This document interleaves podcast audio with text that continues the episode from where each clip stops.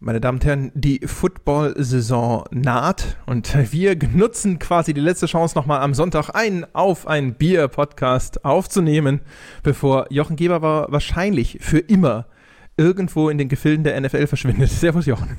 Äh, hi André, ne, nicht für immer, also bestenfalls äh, kann das ja nur bis äh, Januar dauern, dann sind ja schon die Playoffs.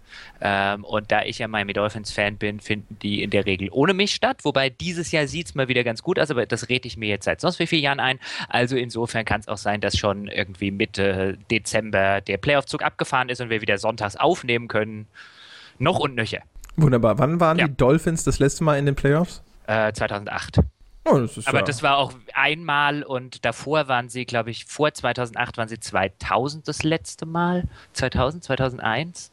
Also mhm. es ist wirklich eine sehr, sehr lange Durchstrecke. Ich glaube, das letzte Playoff-Spiel haben sie 2000 gewonnen. Naja, guck mal, aber so alle sieben, acht Jahre, dann wäre es ja jetzt mal bald wieder soweit. Jetzt ist es dringend.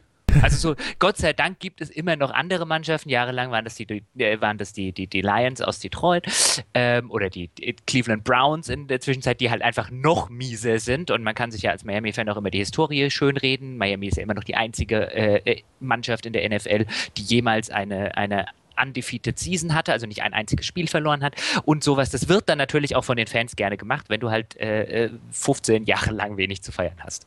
Na, wunderbar. Mhm, genau. Also, bevor du dann über nichts anderes als Football reden kannst, ja. reden wir nochmal über Spiele und wir reden heute über Bioshock. Mhm. So, insgesamt, aber insbesondere über Bioshock Infinite, richtig? Richtig. Gut, wunderbar. Richtig, ja, Bevor genau. wir das tun, reden wir aber nochmal über Bier. Was äh, haben wir denn? Äh, äh, am Start haben wir, du hast ja jetzt gerade schon gesagt, sonst hätte ich jetzt kurz ausgeholt und kurz was über NFL und so weiter erzählt, aber da das jetzt die Zuhörer ja spätestens jetzt schon wissen ähm, äh, und da jetzt ja am Donnerstag die Saison anfängt, habe ich mir jetzt natürlich, war ich schon gestern einkaufen und habe mich schon mal weil vorbereitet, weil ich muss natürlich auch die, die Saisoneröffnung jetzt vielleicht Donnerstag gehe ich mit einem Kumpel äh, gucken. Ist immer übrigens gut, wenn man Kumpel besitzt, die einen irischen Pub besitzen. Da kann man dann nachts schön äh, zum Beispiel Football gucken ähm, in einem stilvollen Ambiente, aber auch für Sonntag schon Bier vorgekauft, nämlich stilecht amerikanisches. Und da du mir ja schon das letzte Mal das Sierra Nevada weggenommen hast, um es hier vorzustellen, du Sack, Ach, das war mir jetzt, solche Freude. Ach ja, natürlich. Habe ich jetzt äh, äh, das Vergnügen, mein Guilty Pleasure Bier, also ein, ein Bier, wo man jetzt, wo ich jetzt vielleicht nicht sagen würde, es ist eines der besten der Welt, aber ich trinke es sehr gerne, nämlich Sam Adams. Oh, das ist, aus, äh, da haben wir schon mal drüber gesprochen, Ost. dass wir das beide sehr mögen. Ja, ich, es hat eine angenehm hopfige Note, noch, also es schmeckt gut, es ist süffig und noch wichtiger, ich kann zehn davon trinken, ohne den Kopf zu kriegen. Und äh, ja, das schmeckt gut. Da habe ich mir jetzt welche aus dem größten Bier- und Mineralwassermarkt der Welt gekauft. Sind übrigens sackteuer dort. Wundervoll. Ja, ja. Was ich hast du denn? habe das, äh, ich, ich äh, zehre natürlich immer noch von meinem Großeinkauf bei dem Bier Warner, das, äh, von dem ich schon erzählt habe, mit Herrn Stange. Ich habe diesmal das Black Sheep Premium Dark Lager, mhm. auf dem ein überaus zorniges Schaf umgeben von Blitzen abgebildet ist. Das ist sowas wie die Schafversion von Thor. Ich kann mir ah. nur vorstellen, dass ein solches Schaf ein ziemlich anständiges Bier äh, präsentiert. Du hast es aber auch echt immer noch nicht gelernt, oder? Immer wenn du, wenn du dir dunkle Biere kaufst, weil du denkst, dass du gerne dunkle Biere trinkst, dann kriegst du am Ende was, was du total widerlich findest. Es kommt auch anscheinend aus der nordischen Ecke. Da steht nämlich ja. Föreuerbjör drauf. Ich vermute, dass das irgendwie, ne? Das sieht man auch. Da ich mit, lag ich mit meinem Torschaf gar nicht so weit. Äh, wahrscheinlich. Und jetzt probiere ich es. Ja, ich bin gespannt. Hm, hm, hm. Ach doch, ja, das ist ganz, äh, ganz nett, ganz süffig. Hat eine etwas süßliche Note, etwas unerwartet. Ich hatte was Herbes erwartet, weil das Schaf so grimmig und so, ja, naturverbunden schaut, aber nicht schlecht. Kann man trinken. Okay. Damit kriegen wir den Podcast schon rum. Damit, äh, gut, dann äh, könnten wir jetzt, wieso? Wir könnten ja vielleicht mal kurz erklären, warum wir überhaupt über Bioshock reden. Also ich meine, außer dass es, äh, glaube ich, ein Thema ist, über das es äh, relativ viel zu sagen gibt, weil wir hatten ja unter der GTA Meta-Kritik-Folge, äh, hatten wir ja einen Kommentator, den wie wir fanden, nicht ganz zu Unrecht, diesen Vorwurf des Prätentiösen auch einem Bioshock oder insbesondere einem Bioshock Infinite äh, vorgeworfen hat oder gesagt hat bei diesem Vorwurf, das Spiel sei sehr prätentiös, was, glaube ich, ich ja jetzt in, insbesondere dem GTA gemacht habe.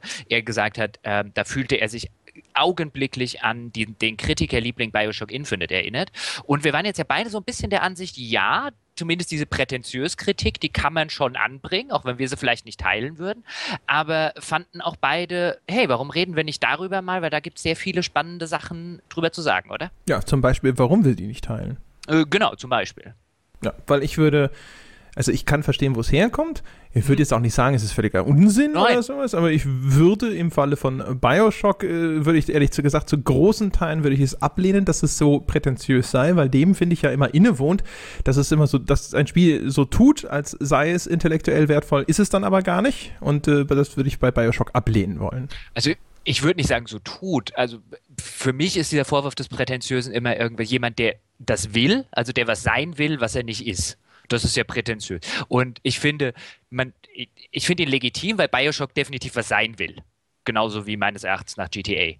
Ähm, der Vorwurf wird halt, finde ich, immer dann albern, wenn du, wenn er auf Sachen angewendet wird, wo man jetzt, finde ich, relativ klar sagen kann, die wollen halt überhaupt nicht mehr sein. Also irgendwie jetzt, was weiß ich, einem, wo wir es auch neulich hatten, wüsste nicht, wie man eine Pillars of Eternity zum Beispiel vorwerfen sollte, prätentiös zu sein. Das will gar nicht mehr sein, als es letztlich ist. Äh, bei Bioshock Infinite ist das ja ein bisschen anders. Das will ja, glaube ich, schon, oder überhaupt alle Bioshocks, vielleicht fangen wir mal mit der Reihe an sich an, wollen ja schon ein bisschen mehr sein als einfach nur Action-Adventures.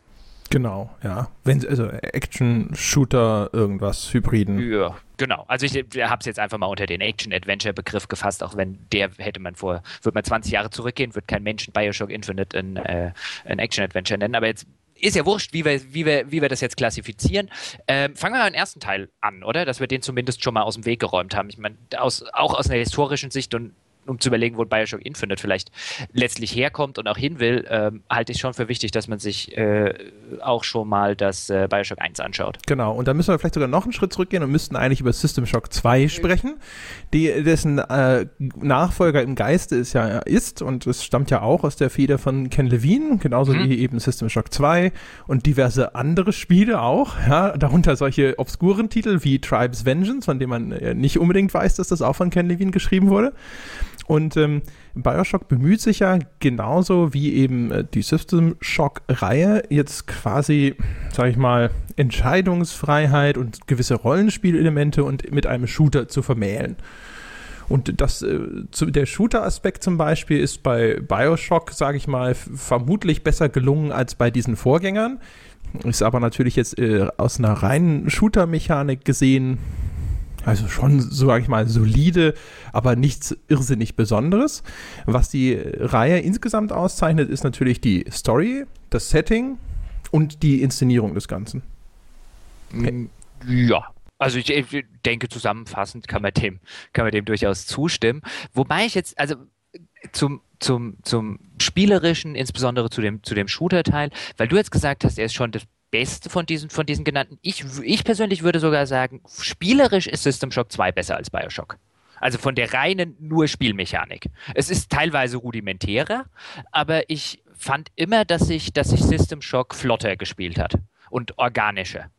Also was, wie gesagt, diese Shooter-Mechanik angeht, würde ich da widersprechen. Ich finde, die Shooter-Mechanik ist bei System Shock 2, was das Feedback angeht zum Beispiel, also wie die Waffen abfeuern, wie Gegner auf Treffer reagieren und so weiter und so fort, ist einfach das noch ist halt, das viel ist halt rückständiger. Dem, das, genau, äh, dem Teil würde ich, würde ich zustimmen. Ähm, insofern, dass es natürlich beides Kinder ihrer Zeit sind. Ähm, aber ich, was ich finde, ist bei System Shock 2 steht mir die Spielmechanik, wenn ich das heute nochmal spiele, viel seltener im Weg, als sie das bei Bioshock tut. Bei Bioshock passiert spielmechanisch viel mehr Dinge bei Bioshock 1, wenn ich zum Beispiel irgendwo um, um, ganz einfache Dinge um eine Ecke und dann bleibe ich irgendwo festhängen oder ähm, beim Waffenwechsel verhedder ich mich. Äh, lauter, lauter so Kleinigkeiten, die stehen mir viel häufiger im Weg. Ich bin bei Bioshock 1 viel häufiger damit beschäftigt, quasi so ein bisschen so dieses, ich will jetzt nicht sagen dieses Metaspiel, aber so dieses Spiel unter der Haube, so ein, ach, das wollte ich doch gerade eigentlich gar nicht machen, ähm, solche, solche Erlebnisse zu verarbeiten, als ich das bei System Shock 2 war. Ja, wie gesagt, also ich, wie gesagt, ich finde halt Bioshock spielt sich insgesamt viel flüssiger. Das liegt natürlich auch ein bisschen daran, wie das Interface-Design der beiden Spiele ist. Ne? Bei System Shock 2 musst du viel mehr in das Menü rein und da noch rumwursteln und so. Es ist wahrscheinlich das vielseitigere Spiel, weil die, die Spielmechaniken breiter gefächert sind, insbesondere mit den ganzen Implantaten und so. Das ist ja bei Bioshock dann viel stärker runtergebrochen mit äh, den äh, Plasmiden. Ja, Wobei ich jetzt auch nicht finde, dass, dass Bioshock jetzt so ein Bioshock 1 so ein Dumping Down im Vergleich zu im Vergleich zu System Shock 2 ist. Da hast du natürlich ein bisschen mehr Möglichkeiten. Ähm, aber wenn du das jetzt gerade zum Beispiel mit einem, wo ich jetzt finde, da, da merkt man auch deutlich, dass das teilweise zumindest Patenstand mit einem Deus Ex vergleichst, ähm, dann sind Bioshock oder sind die Schockspiele doch schon eher in Richtung Shooter als in Richtung äh, Rollenspiel. Genau, das auf jeden ja. Fall, ja. Genau, aber reden wir mal über die, die Bioshock-Reihe. Ich mhm. äh, würde gleich von meiner Seite zumindest äh, ankündigen, dass ich den zweiten Teil weitgehend ausspare. Das ist so ein bisschen das schwarze Schaf, so wie mein Bier äh, in der Familie, finde ich, weil er zu der Gesamthandlung ehrlich gesagt wenig beizutragen hat. Man merkt, dass das von einem anderen Studio entwickelt wurde und dann wahrscheinlich Ken Levine gesagt hat, okay, ihr könnt jetzt halt da so eine Semi-Fortsetzungshandlung erzählen, aber so den ganz großen Rahmen weiterspinnen, das macht Papi schön selber. Ähm, hatte auch ansonsten, finde ich, jetzt im Vergleich zu Bioshock Infinite irgendwo wenig neue Impulse. Und ich habe mir das nicht nochmal extra neu angeschaut. Das ist der wichtigste Grund und habe es auch ehrlich gesagt nicht mehr so richtig gut in Erinnerung. Ich weiß, dass die ganze Spielmechanik in Bioshock 2 dann äh, deutlich ausgefeilter war, dass einige Dinge, die in Bioshock 1 noch so ein bisschen äh, unhandlich waren, da besser funktioniert haben. Ich finde es aber insgesamt erzählerisch und so merkt man, dass es ein erheblich schwächerer Titel ist. Ich weiß nicht, wie gut du das noch im Kopf hast. Es gibt ja, es gibt ja manche Leute, ich will jetzt vielleicht nicht sagen viele, aber es gibt ja manche, die das wirklich mögen, die insbesondere den, den späteren DLC, diesen Minerva's Den, der wird ja immer sehr gelobt. Und ich kann einerseits verstehen, warum. Mir geht es allerdings ähnlich wie dir. Also ich finde Bioshock 2 und fand es auch damals schon totsterbenslangweilig. Ich fand, das war eine Fortsetzung, die die Welt nicht braucht. Ähm, ich kann, wie gesagt, verstehen, warum man sagt, oh, mir macht es Spaß, wieder dahin zurückzukommen und ich kriege eine halbwegs spannende Geschichte nochmal mit einem Gameplay, das mir Spaß gemacht hat. Ja, finde ich alles legitim. Ich persönlich fand es offen gestanden richtige Grütze, weil das war halt, eine, das, das war halt reiner Fanservice der hatte, du hast schon gesagt, der hatte nichts Neues, nichts Relevantes beizutragen. Das war halt einfach eine Fortsetzung unter dem, unter dem Hintergrund, der für mich durchgenudelt war. Also diese ganze Rapture-Geschichte war für mich am Ende von Bioshock 1 That's it. Und da muss ich auch nicht nochmal zurück, weil diese, und Bioshock 2 gewinnt dem auch keinerlei neue Spannende auf einer, auf einer, auf einer äh, interpretatorischen, philosophischen Ebene in irgendeiner Form neue spannende Facetten ab. Also das ist halt einfach nochmal in vielerlei Hinsicht das gleiche in grün, mit ein paar Gameplay-Verbesserungen. Ein paar Sachen haben mich genervt, bis ich zum Beispiel bei Bioshock 2, da spielst du ja Big Daddy, bis ich mich überhaupt dran gewöhnt hatte, durch dieses komische Big Daddy-Visier da gucken zu müssen. Das ging mir schon auf den Keks. Ähm, also nein, äh, Bioshock, Bioshock 2 habe ich außerdem nie geschafft durchzuspielen. Das wird mir spätestens nach der Hälfte, ist es mir einfach vollkommen zu belanglos. Da sitze ich dann da und denke, es ist nicht wirklich schlecht, aber ich ertappe mich so dabei, dass ich mir, ach, spielst du doch lieber mal irgendwas anderes, weil das hat nichts, was mir irgendwie sagt, boah, das will, jetzt will ich noch wissen, wie es da weitergeht oder das macht gerade so viel Spaß, jetzt spiele ich weiter. Irgendwo nach zehn Stunden ist bei mir immer die Luft raus. Ja, also ich will es auf gar keinen Fall jetzt als Grütze bezeichnen. Ich finde, es ist halt ein durchaus solides Ding, aber es ist eine typische Fortsetzung, äh, wie du schon sagst, so einfach mehr vom Gleichen angeboten. Man sieht, finde ich, auch so ein bisschen zum Beispiel daran, dass sie da einen Multiplayer nochmal dran geklatscht haben, dass sie wahrscheinlich auch sich selber gedacht haben, so, okay, was können wir denn noch als Mehrwert äh, sozusagen anbieten? Und ähm, ich glaube auch, dass. Jetzt muss ich kurz, jetzt muss ich kurz einhaken. Weißt du, wenn ich Grütze sage, auch ich weiß ja, dass du es verstehst, aber bevor dann, bevor dann wieder Diskussionen sind, ist es ungefähr so, als wie wenn ich zu Jurassic Park 2, wenn wir bei den Filmen sind, Grütze sage. Auch da kann ich ja, ja, das hat mit Steven Spielberg jemand gedreht, der weiß, wie Filme gehen, der wird Kam da werden ein paar tolle Kameraeinstellungen und so weiter drin sein. Als Fortsetzung, ich brauche ihn trotzdem nicht, es ist trotzdem Grütze. Ja, der ist in der Tat, der, das ist übrigens, äh, Jurassic Park 2 ist so ein Beispiel für diese äh, Folge. Du erinnerst dich bei diesen äh, ich glaube, bei den unterschätzten Spielen oder so, das hatten wir unterschiedlich interpre interpretiert und ich mhm. hatte Spiele, in denen einzelne Highlights, also die eine bestimmte Sache besonders gut machen. Jurassic Park 2 wäre ein hervorragendes Beispiel dafür. Der Film ist überflüssig. Michael Crichton hat eigentlich mehr oder minder zugegeben, dass er das nur wegen Geld geschrieben hat überhaupt.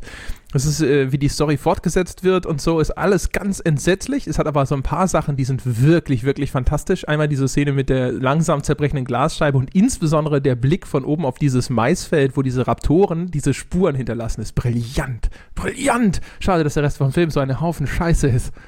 Ja, schade übrigens, dass komischerweise gibt es sowas nur bei Filmen. Bei, bei Spielen darf man das nicht sagen. Was denn? Also, dass irgendwelche, also dass solche Produktionen äh, äh, Grütze sein.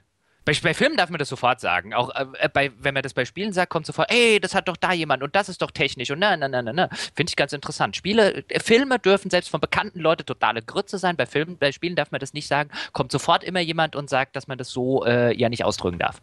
Ach, ich wette, wenn du in der Film-Community drin bist, da kommen auch Leute, die sagen, äh, was willst du?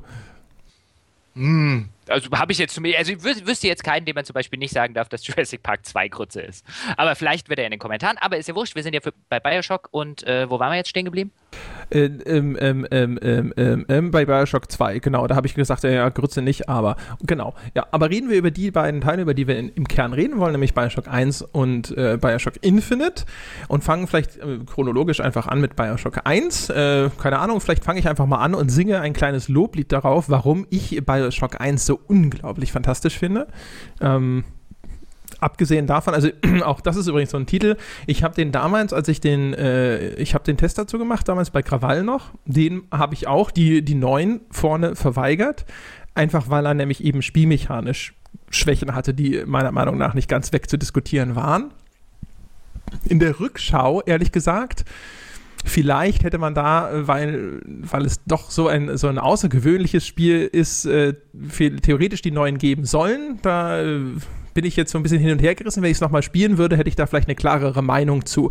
Ähm, ich erzähle erstmal, warum ich es überhaupt so super fand, dass ich ihm eine 89 gegeben habe. Erstmal, ich finde es ist von der ganzen Inszenierung her, ist es fantastisch und insbesondere der Anfang von Bioshock ist eine der besten Beispiele davon. Erstens, wie wichtig der Anfang eines Spiels ist und wie schade es ist, dass viele Spiele das nicht nutzen oder nur nach so einer blöden Faustformel nutzen, indem sie meinen, sie müssten halt in den ersten drei Minuten eine große Explosion präsentieren. Also wie er sein Mysterium aufbaut, das macht übrigens auch Infinite hinterher, fantastisch. Und vor allem diese Inszenierung, diese Tauchfahrt runter zu Rapture und der, der Reveal, das, der erste Blick auf Rapture ist meiner Meinung nach eine der am perfektesten orchestrierten Szenen der Spielegeschichte.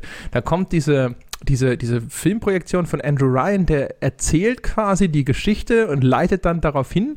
Und das ist dann genau in dem Moment, wo er dann sagt, I chose the impossible, I chose Rapture. Und dann siehst du, genau dann wird der Blick auf die Stadt frei. Die Musik ist perfekt auf diesen Moment abgestimmt großartig. Ich glaube, da schwimmt dann auch noch irgendwo dieser Wal und mit, dem, mit diesem leichten Wahlgesang-Soundeffekt vorbei und das ist also nur, nur großartig. Auch die ganze Fahrt dann, bis du in Rapture ankommst, ist ein so wunder, wunderschöner Spielmoment. Da könnte ich in tausend Jahren noch von schwärmen. Fantastisch. Verstehe ich vollkommen. Ähm, interessant, dass du das jetzt erwähnt hast, weil das äh, äh so einer der Punkte war, auf die ich die ich dann auch noch gerne ähm, eingegangen bin, da können wir es jetzt können wir es jetzt gleich machen, weil du hast jetzt vom Reveal gesprochen, also von der von von dem großen, der schon relativ am Anfang stattfindet, was ja eigentlich ungewöhnlich ist, dass ein großer Reveal irgendwie gleich in den ersten äh, quasi fünf Minuten passiert, aber von der großen, ich enthülle hier Rapture. Und was damals ja häufig zu lesen war oder heute noch häufig zu lesen ist, ist dann zum Beispiel über solche Sachen wie Andrew Ryan, also der der frühere Chef von Rapture, um es mal so rum auszudrücken, oder der der Gründer von Rapture, ähm, so als Bösewicht dargestellt wird. Und was, was Ken Levine da ja am Anfang macht, ist ziemlich sich, sich relativ alte ähm, äh, Mechaniken äh, aus dem Film zu bedienen, in, mit denen früher ein Bösewicht vorgestellt wurde. Das Spiel stellt dir am Anfang des Spiels seinen Bösewicht vor, nämlich Rapture alles, was da drin, was in Rapture passiert, die, die, die Menschen, die quasi unter diese, unter diese Utopie, die dann zur Dystopie wird, ähm, äh, sich gewandelt haben, wie jetzt in Andrew Ryan, wie den Fontaine ähm, und wie sie alle heißen, äh, weiß gar nicht mehr, wie dieser Künstler heißt, jetzt aus dem Stegreif, ähm, die, sind, die sind alles quasi nur die, die, die kleinen Henchmen des, des wahren Bösewichtes, nämlich Rapture. Und dieser Reveal am Anfang, die, die, die, Stadt wird dir ja auch nicht präsentiert als eine Utopie, sondern du fährst dort runter und du weißt schon instinktiv, irgendwas stimmt hier mit diesem Ort ganz gewaltig nicht.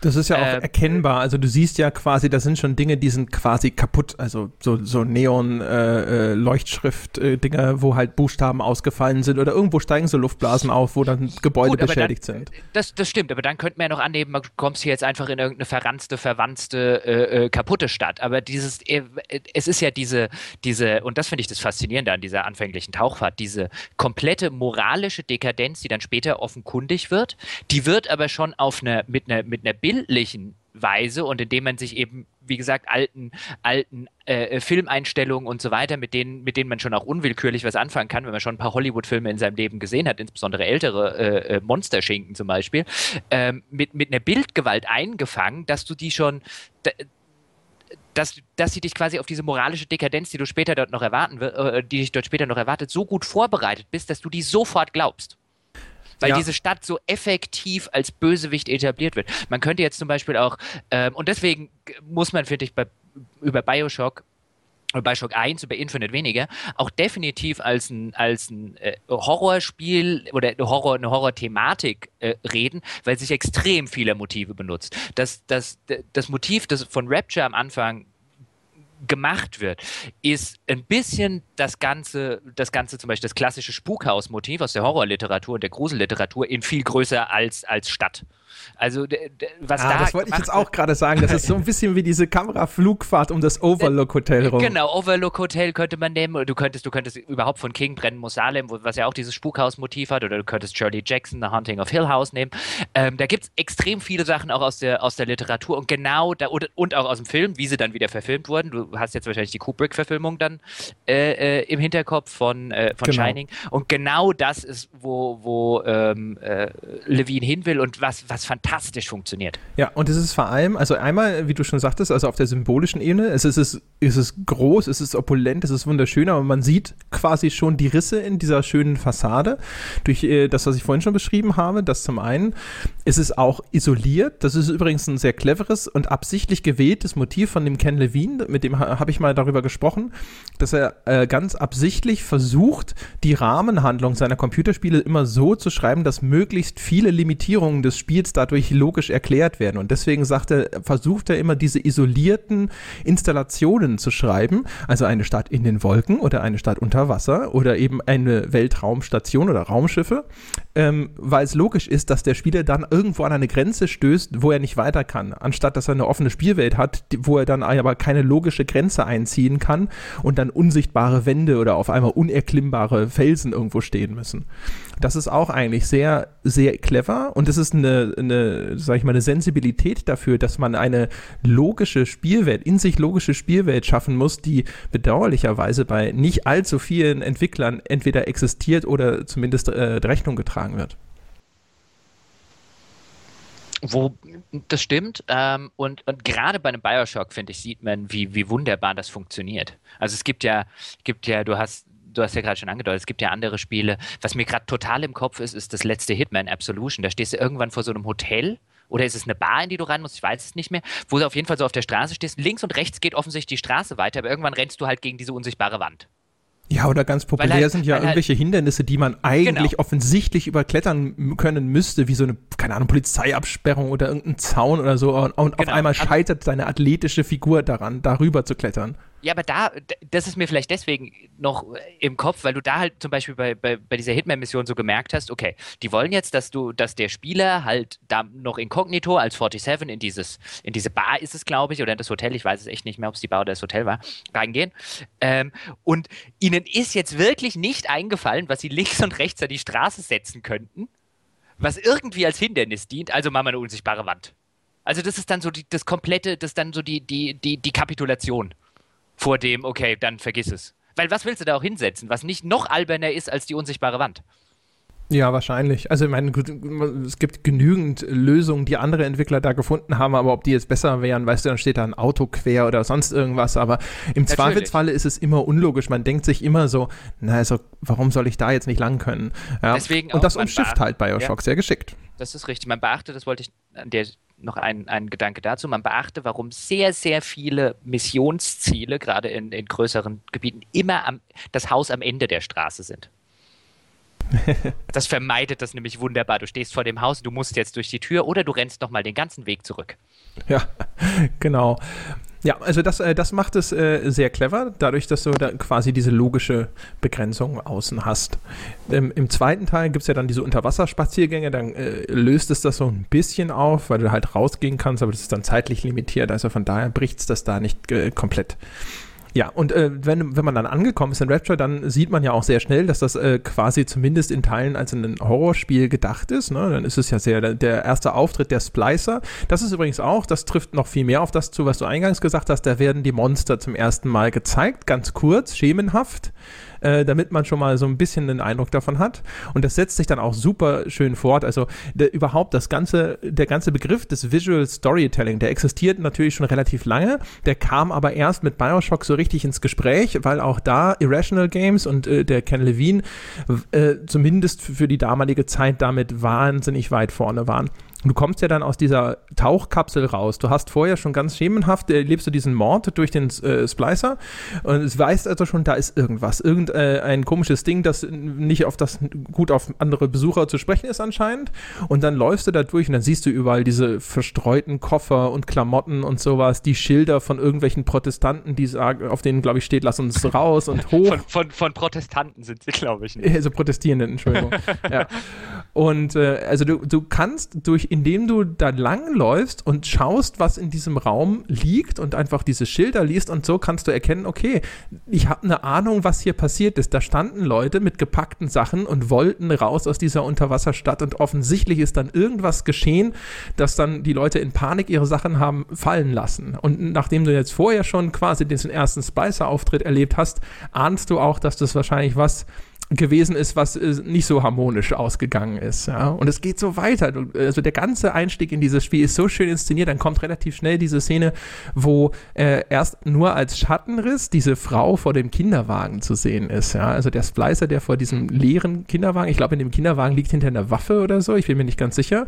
Aber auch da, du kommst da diesen Gang rein und siehst nur erst diesen, wie, wie so ein Schattenspiel an die Wand projiziert, diesen Schatten und dann erst kommt diese Figur und dann siehst du halt auch, dass die Sie alle so komisch entstanden sind. Ja, ja, so ein also Schlaflied. Auf, auf, ja, so, so, so ein Kinderschlaflied und zwar auf so eine sehr unheimliche Art und Weise. Genau, was ja auch ein ganz typisches Horrorfilmmotiv mhm. ist übrigens. Na klar. Ja. Also auch dieses, äh, die Figur, die dem Betrachter abgewandt ist und du ahnst schon, mit der stimmt was nicht, alleine durch die Körperhaltung oder die Art, wie sie geformt ist oder so und du weißt, wenn die sich umdreht, dann ist das wahrscheinlich unangenehm und so. Und das ist alles äh, am Anfang schon in den ersten, keine Ahnung, wahrscheinlich 20, 30 Minuten von äh, Bioshock. Also der ganze. Einstieg in das Spiel ist extrem stark. Und dann kommt ja der Kontakt zustande eben zu dem Fontaine und auch zu Andrew Ryan. Und dann fängt es an, auf einmal von dieser typischen Horrormechanik so ein bisschen wegzugehen und dann baut es diesen philosophischen Unterbau auf äh, von diesen beiden widerstreitenden Philosophien, die sich da in Rapture verfeindet gegenüberstehen. Und das ist ja das, was dem Spiel, äh, denke ich mal, im Kern immer den Ruf eingebracht hat, dass es so ein intellektuelles Horror-Action-Spiel ist. Ja, wobei, wenn du jetzt sagst zwei, was, was ist denn die zweite? Also, wir sind einmal bei dem, bei dem klassischen Ayn Rand Objektivismus und was, was wäre die zweite Philosophie? Naja, es ist ja die äh, widerstreitende Philosophie von Fontaine, der sich ja dagegen richtet. Ich weiß gar nicht, ob der jetzt tatsächlich eine, nochmal genau. so eine Strömung verkörpert oder sowas, aber das sind halt die beiden Parteien sozusagen. Genau, genau die beiden Parteien. Aber eigentlich geht es ja um diese, um diese eine, also aus so einer philosophischen Sicht, wenn du wenn wir Philosophien sagen, geht es ja eigentlich um diesen, diesen Unterbau des äh, Objektivismus aller aller Ayn Rand.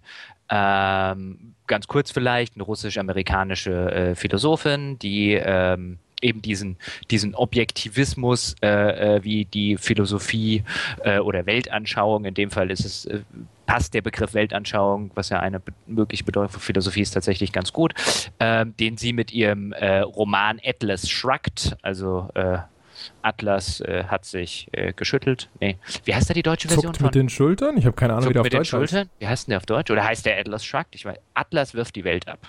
Ja, ja, ja. Ja. Ähm, den die halt begründet hat. Ähm, äh, und ich weiß nicht, ich würde nicht sagen, dass wir jetzt in diese ganze Objektivismus, also was, was bedeutet das alles? Wen das interessiert, der kann ja mal Objektivismus äh, googeln und sich die äh, Wikipedia-Version äh, dazu angucken. Ähm, weil letztlich bin ich ja bei allem, was, was letztlich über diesen Objektivismus in, ähm, in Bioshock Infinite geschrieben und gemacht wurde. Und da gibt es wirklich viel. Auch da kann man ja einfach mal googeln. Irgendwie Objectivism plus Bioshock. Ähm, und da kriegt man sehr, sehr viele Dinge. Ähm, weil Atlas Shrugged, das muss man ja auch sagen, in den USA wesentlich größer ist als hierzulande. Ich glaube, hierzulande hat so gut wie niemand was von Ayn Rand gehört. Vom Objektivismus auch weniger. Und Atlas Shrugged ist da zumindest schon was, mit dem man zum Beispiel mal an der Universität über den Weg laufen könnte, bei dem es auch durchaus noch Anhänger gibt. Es gab ja erst vor nicht allzu langer Zeit diese große Hollywood-Verfilmung, die allerdings furchtbar gefloppt ist. Ähm, also es ist jetzt keine ganz obskure philosophische äh, Theorie, wie man jetzt hierzulande vielleicht annehmen könnte, wo ich echt glaube, also die meisten Leute, hattest du vorher schon mal was von Objektivismus und Ayn Rand gehört? Äh, ich habe mal versucht, Atlas Shrugged zu lesen, bin nicht weit gekommen, wenn ich ehrlich bin. Das hat mich einfach nicht gepackt. Also ich habe da keine große Meinung zu. Und äh, der Objektivismus ist eine von den philosophischen Strömungen, wo ich die Existenz dessen wusste, aber nicht viel mehr darüber. Also ich habe in dem Spiel nicht die ganze Zeit gedacht so, ah, das ist ja total objektivistisch, was hier alles abläuft.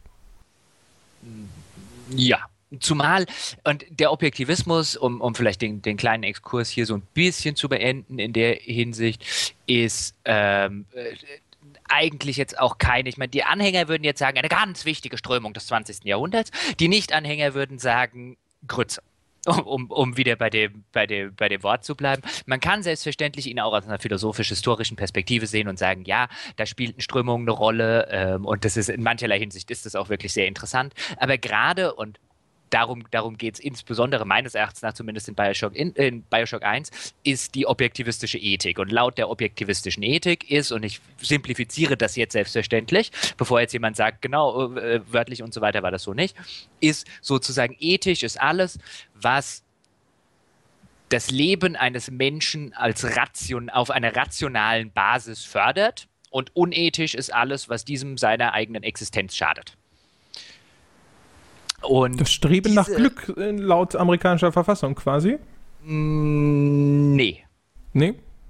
Äh, äh, nee, im Hinblick auf, es, es geht eher um die, die Selbsterhaltung. Okay. Also alles, was der menschlichen Selbsterhaltung dient, sei was völlig Natürliches, weil in der Natur des Menschen lege es ja, dass er sich selbst erhalten will. Und quasi alles, was diese, diese äh, Selbsterhaltung, äh, diesem Selbsterhaltungstrieb dient, ist auch ethisch gut. Okay. Also da geht es bei, beim Objektivismus weniger um ein ethisches Ideal, was weiß ich, nimmst du Schopenhauer mit seiner Mitleidsethik ähm, oder nimmst du nimmst den berühmten Kantschen kategorischen Imperativ, das sind ja Ideale, an die man sich richten sollte. Und bei, beim Objektivismus ist es eher was, was quasi aus der Natur des Menschen, hey, jeder Mensch hat einen Selbsterhaltungstrieb, deswegen ethisch. Und wie gesagt, vereinfacht äh, und simplifiziert formuliert, aber genau diese, diese Ethik oder diesem ethischen Ansatz, beziehungsweise dem, was dann daraus wird, wenn er tatsächlich auf menschliche Realitäten trifft, nämlich im Falle von, jetzt sagen wir einem, einem Andrew Ryan, was der alles für seinen Selbsterhaltungstrieb letztlich in diesem Machtkampf mit äh, Fontaine tut und als moralisch äh, anerkennt. Da sind wir dann zum Beispiel bei den Little Sisters als Motiv, äh, die da drin eine Rolle spielen, oder auch was er mit dir als Protagonisten macht, wenn du dann am Ende rausfindest, wer du tatsächlich bist, ist halt quasi dazu führt diese dieser ethische Ansatz des Objektivismus, wenn er, also wäre jetzt eine der möglichen Interpretationen, wenn er auf eine tatsächliche Lebensrealität trifft, in der der nämlich nicht durchsetzbar ist, sondern dann auf eine Weise korrumpiert wird, die zu so etwas führt. Also so ein bisschen wie der Kommunismus quasi eine schöne Theorie, aber scheitert so ein wenig an der menschlichen Realität.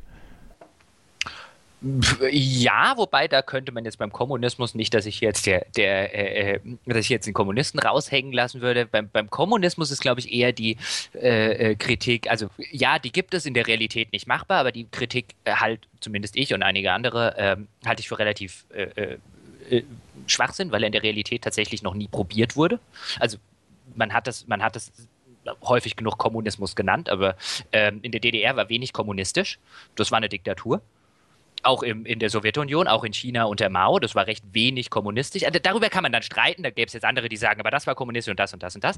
Aber beim Kommunismus würde ich eher sagen, der, solange halt nicht jeder mitmacht und das ist schwierig durchzusetzen, wird der Kommunismus schwierig durchzusetzen. Und beim Objektivismus ist es eher ein, der kann nicht, also die Kritik am Objektivismus ist da eher eine, die, der kann nicht funktionieren. Das müssen nicht alle mitmachen und dann wäre Friede, Freude, Eierkuchen, wie beim Kommunismus in der Theorie sondern da ist es eher ein, sobald der tatsächlich auf einen, also scheint mir die Kritik von Bioshock zu sein, sobald der tatsächlich auf in einer Realität versucht wird, das umzusetzen, wie das eben Rapture in dieser vermeintlichen Utopie tut, muss es schiefgehen.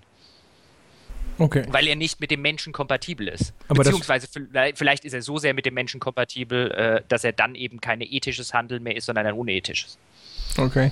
Gut, da äh, könnte ich jetzt sagen, dass, äh, das erschien mir auch auf kommunistische Ideen anwendbar, aber ich glaube, da kommen wir zu weit vom Thema oh. ab.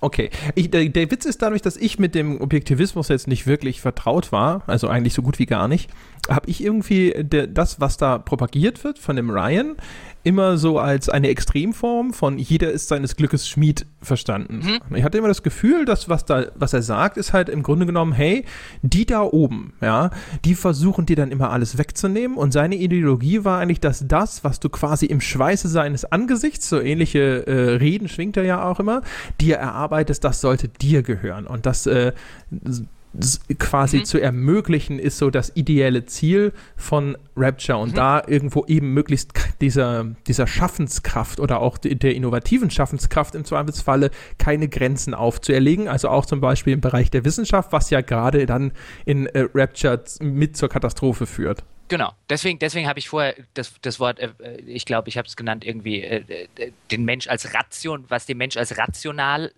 auf einer rationalen Ebene dient. Also nicht sollte man jetzt nicht verwechseln mit, mit sowas hedonistischem. Gut ist alles, was dem, was auf so einer, auf so einer sinnlichen Ebene Lust bereitet. Das, das ist ja beim Objektivismus nicht, sondern wie du gesagt hast, alles, was auf einer rationalen Ebene dem Individuum dem jeweiligen Individuum gut tut. Also deswegen häufig genug nennt man den Objektivismus dann auch äh, äh, rationalen Egoismus, wenn ich mich nicht irre. Okay. Und das Interessante daran fand ich immer, dass wenn, der, wenn du diese Propagandastücke von dem Ryan hörst, erstens haben sie einen fantastischen Sprecher, im Englischen zumindest, für den Typen gefunden. Ich finde, der, wenn der Ryan spricht, das ist super. Ich höre dem so gerne zu. Ja? Also perfekt äh, äh quasi äh, gecastet für die Rolle eines Demagogen. Und ähm, also zumindest mir ging es so, wenn ich das so höre, denke ich mir so, ich habe da schon Sympathien für das, was er da sagt. Also auch wenn es natürlich klar erkennbar äh, als Propaganda inszeniert ist, also auch mit diesem üblichen Geschmäckle dabei, äh, weil halt so die Gegner des, der, der Ideologie so quasi despektierlich oder äh, wie als Karikaturen dargestellt sind. Das ist ja dann hinterher noch offensichtlicher bei Bioshock Infinite, wo dann halt quasi diese rassistischen Karikaturen hinzukommen. Aber mal davon abgesehen, das, was er da propagiert, ist erstmal was, wo ich schon so da saß und dachte so, naja, komm, ist ja gar nicht mal so schlecht, was der Typ da erzählt. Ne? Ich meine, wenn du, wenn du quasi schuftest, dann sollst du auch die, die Früchte deiner Arbeit ernten können und sowas. Das ist doch schon was, womit wir alle irgendwo leben können. Das können wir doch unterschreiben. Äh, ja, aber da, also das ist ja auch der Punkt, wo man, wo man dann ein bisschen aufpassen muss nicht, dass ich dir das jetzt vorwerfen will, aber natürlich Andrew Ryan wird ein bisschen als Demagoge dargestellt. Also ich meine, gerade als, als Deutscher kommt man dann ja unwillkürlich nicht, sondern nicht irgendwo umhin, um ab und zu mal immer den Nazi-Vergleich zu ziehen. Ich meine, dann, gerade wenn wir bei Demagogen und äh, äh fragwürdige Ideologien und so weiter sind, dann ist man ja da schnell zumindest gedanklich in Assoziationen irgendwie auch bei Nazi-Propaganda. Und da muss man halt schon ein bisschen aufpassen, auch wenn Bioshock und, und Ken Levine offensichtlich jetzt keine großen Fans des Objektivismus sind. Das, was, ähm, was, was Andrew Ryan da sagt, also die, die reine, ich sag jetzt mal die reine die reine Promotion des Objektivismus, das ist ja noch nicht per se moralisch falsch oder verwerflich. Also man kann jetzt drauf stehen, wie das Objektivisten tun, oder man kann jetzt, wie das vielleicht die Kritiker oder die Nicht-Objektivisten irgendwie sagen, das sei Grütze.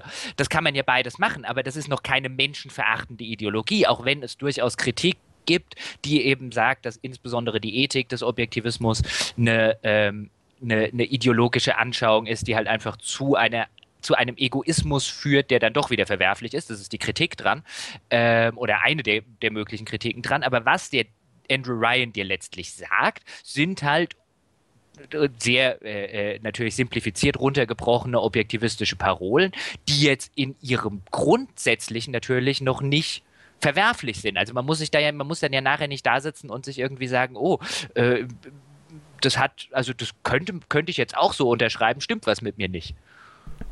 Ja, aber genau das macht ihn ja zu so einem erstaunlich effektiven und auch charismatischen, in Anführungsstrichen, Bösewicht, Wobei sich ja dann hinterher, und äh, ich sollte vielleicht noch mal ganz kurz erwähnen, wir werden hier spoilern, aber wenn es jetzt nicht eh schon zu spät ist, äh, äh, zu einem scheinbaren Bösewicht und hinterher verkehrt sich das ja so ein bisschen, weil dann sich herausstellt, dass also Atlas, also da sieht man ja diese ganz deutliche Parallele zu dem Objektivismus, ne, der äh, Atlas, der sich hinterher dann als Fontaine entpuppt, äh, der entpuppt sich dann auch noch als der eigentliche Bösewicht.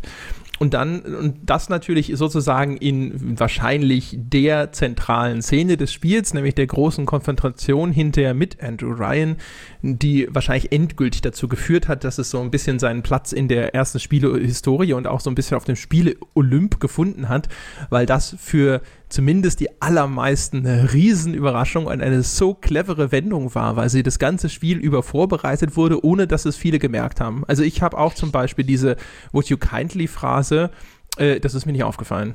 Also mir, ich will jetzt nicht drauf äh, hinaus, ich bin, juhu, ich bin so schlau und alle anderen sind so blöd. Das ist nicht der, der Grund, warum ich das jetzt sage. Aber ich hatte es relativ schnell gemerkt, weil mir und ich kann mir vorstellen, insbesondere wenn man es auf Deutsch gespielt hat, ähm, dass man es dass dort die Redewendung, die benutzt wird, ist, glaube ich, irgendwie ein würdest du bitte.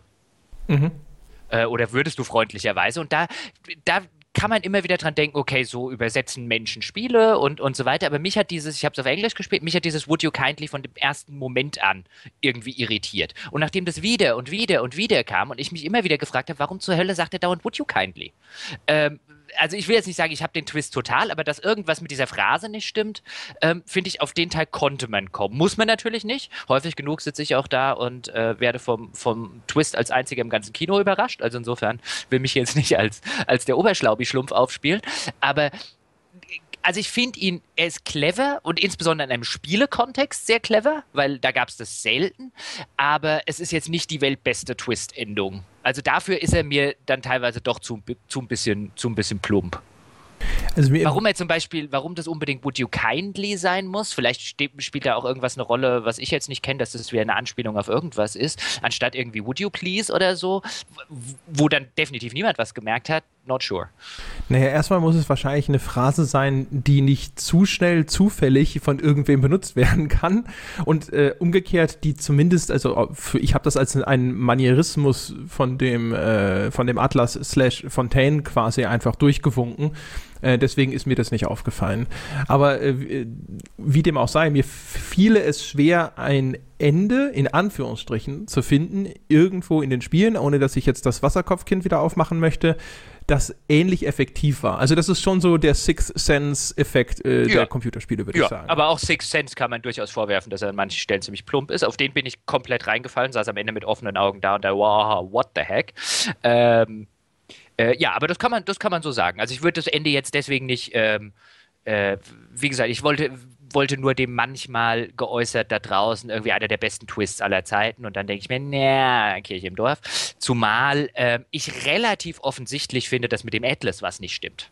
Das, das stimmt. Was auch, ja, was auch immer jetzt am Ende ja. der Twist ist, aber dass mit dem, dass der kein unheimlich, also das, das finde ich, das, das ist mir halt der etwas zu plumpe Teil. Insbesondere das, dass du ihm ja die ganze Zeit wegrennst und ihm nie begegnest. Und spätestens nachdem das das dritte Mal passiert ist, ähm, weißt du, irgendwas stimmt hier nicht. Ja, auf jeden Fall. Also das, das mit dem, was nicht stimmt, das ist in der Tat so relativ schnell zumindest offensichtlich. Da gibt es sogar einen Begriff, äh, in, was so Narrationstheorie angeht, weiß gar nicht, wie das heißt, Corrupted äh, Narrator, keine Ahnung.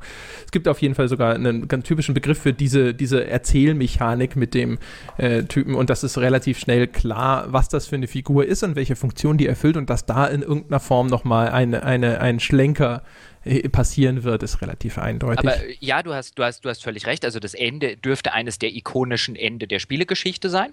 Ähm, auch völlig, völlig zu Recht, weil auch das Ende ist nett inszeniert. Und auch dieses, wenn du ihn dann mit dem Golfschläger, ist es, glaube ich, äh, genau. äh, niederknüppelst, es ist wunderbar gemacht. Warum es da nicht aufhört und am Ende noch diesen furchterregend schlechten Endkampf gegen dieses aus äh, vollkommen unerfindlichen, also es hätte David Cage am Ende noch gesagt, hey, da fehlt noch was. Oh ja, ja, ja, genau. Ähm, äh, äh, kommt dann noch diese, diese äh, Endkampf, der überhaupt nicht hätte sein müssen. Ähm, der aber, also der dafür sorgt, dass das Spiel nicht auf so einer High Note, sondern auf so einer Low Note endet, was überhaupt nicht sein muss, aber finde ich letztlich, weil du am Anfang diese Wertung gesagt hast, also im Nachhinein würde ich da auch immer noch über eine, würde ich da auch immer noch eine 9 sagen, auch wenn mich beim Spielen immer viel mehr Sachen gestört haben als äh, vielleicht viele andere.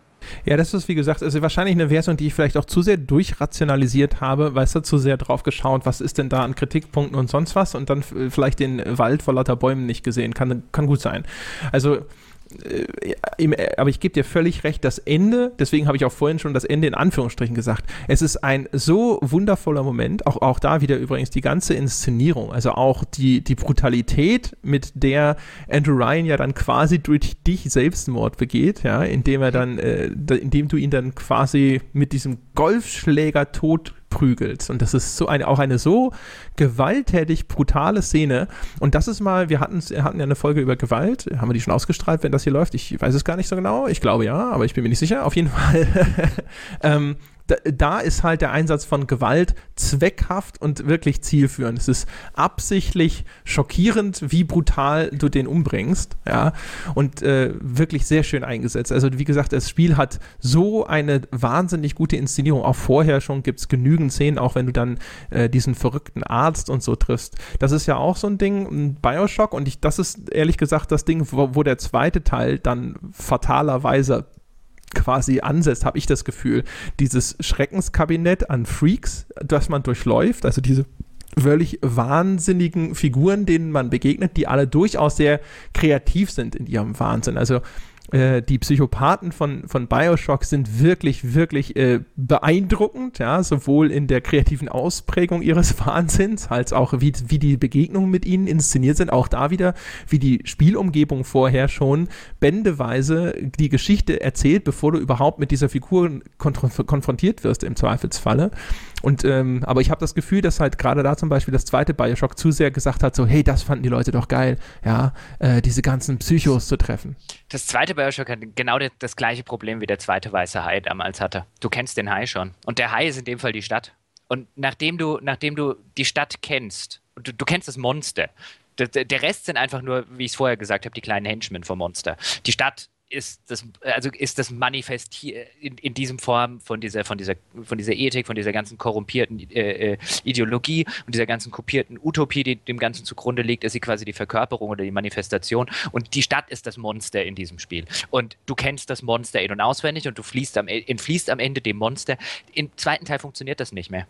Das ist genau dasselbe Problem, das der Weiße Hai 2 hatte. Sobald du diesen Hai am Ende des ersten Teils einmal gesehen hast, ist es rum danach funktioniert diese ganze sublimale Horrorebene nicht mehr. Der, der, ganze erste weiße Hai funktioniert, weil du den Hai nicht siehst. Und das ganze erste Bioshock funktioniert, weil du immer tiefer in dieses Rapture und immer tiefer in diesen, in diesen, in diesen, äh, äh, deswegen spielt es ja auch unter Wasser mit einem Grund, weil du halt immer tiefer, also dieses, dieses tiefer gehen und immer tiefer in diesen ganzen, in diesen ganzen äh, äh, äh Sumpf hinabsteigst. Ähm, und sobald du da einmal unten warst und wieder hochgekommen bist, funktioniert es nicht nochmal. Das ist ja sowieso ein Problem von lange laufenden Spielereien, dass sie ihre Mysterien notgedrungen immer weiter und weiter erklären und damit entzaubern das ist ja äh, bedauerlicherweise in ganz vielen Fällen so. Also jetzt bei den, äh, bei dem weißen Hai ist es, ist es so, dass du das Viech immer mehr kennst, wobei ich ehrlich gesagt den zweiten Teil davon immer noch sehr effektiv fand damals. Der zweite ist, der zweite ist gut, also ist mit Sicherheit der beste Teil, aber es ist halt, der ist halt nicht mehr dazu geneigt, dass ein, eine komplette Sommerferien lang eine halbe Weltbevölkerung nicht mehr ins Wasser geht. Ja, wahrscheinlich, ja. ja wahrscheinlich waren sie schon draußen. Ja, also de, der erste spielt halt so effektiv, auch durch den Einsatz von Sound. Ich glaube, das haben wir an dieser Stelle sogar schon mal irgendwann erwähnt. Wenn nicht, äh, äh, äh, sollten wir das irgendwann mal tun. Äh, der spielt halt so effektiv mit dieser menschlichen Angst vor dem Unbekannten, vor diesem schwarzen, vor diesem schwarzen Loch unter dir, wenn du jetzt auf dem Meer zum Beispiel schwimmst, weil du halt einfach nicht weit runter gucken kannst, es sei denn, du bist mal wieder wie gewisse Leute auf den Malediven. Ähm, äh, und der spielt so, und mit diesem, was da unten auch immer sein könnte, und du hast keine Ahnung, der spielt so effektiv damit, indem er dir dieses Monster, das letztlich das letztlich die Leute auffrisst, eben nicht zeigt, äh, bis, bis kurz vor Schluss und dann auch noch an genau der richtigen Stelle macht, wenn eben nicht die Musik kommt, die dich die ganze Zeit immer darauf vorbereitet hat, damit du eben, damit eben diese Angst vor dem Unbekannten noch mehr verstärkt wird ähm, dass du das so gut wie der zweite auch, also der funktioniert immer noch als Film. Ich würde jetzt auch sagen, mein Gott, von allen weißen Hai-Verfilmungen ist das, äh, Fortsetzung ist das bestimmt die beste und ist wahrscheinlich sogar der zweitbeste Hai-Film aller Zeiten, wobei da Deep Blue Sea noch eine Runde mitreden könnte. Ähm, aber er, er ist halt sowas von nicht mehr auf einer Stufe mit dem ersten Teil, dass es. Äh, genau, ja, ja da, da sind wir uns einig. Ja. Ähm, äh, wir müssen, glaube ich, langsam die Kurve zu Bioshock Infinite kriegen, da wir jetzt schon uns der 50-Minuten-Marke nähern. Oh. Vielleicht reden wir noch mal ganz kurz über die, die Little Sisters.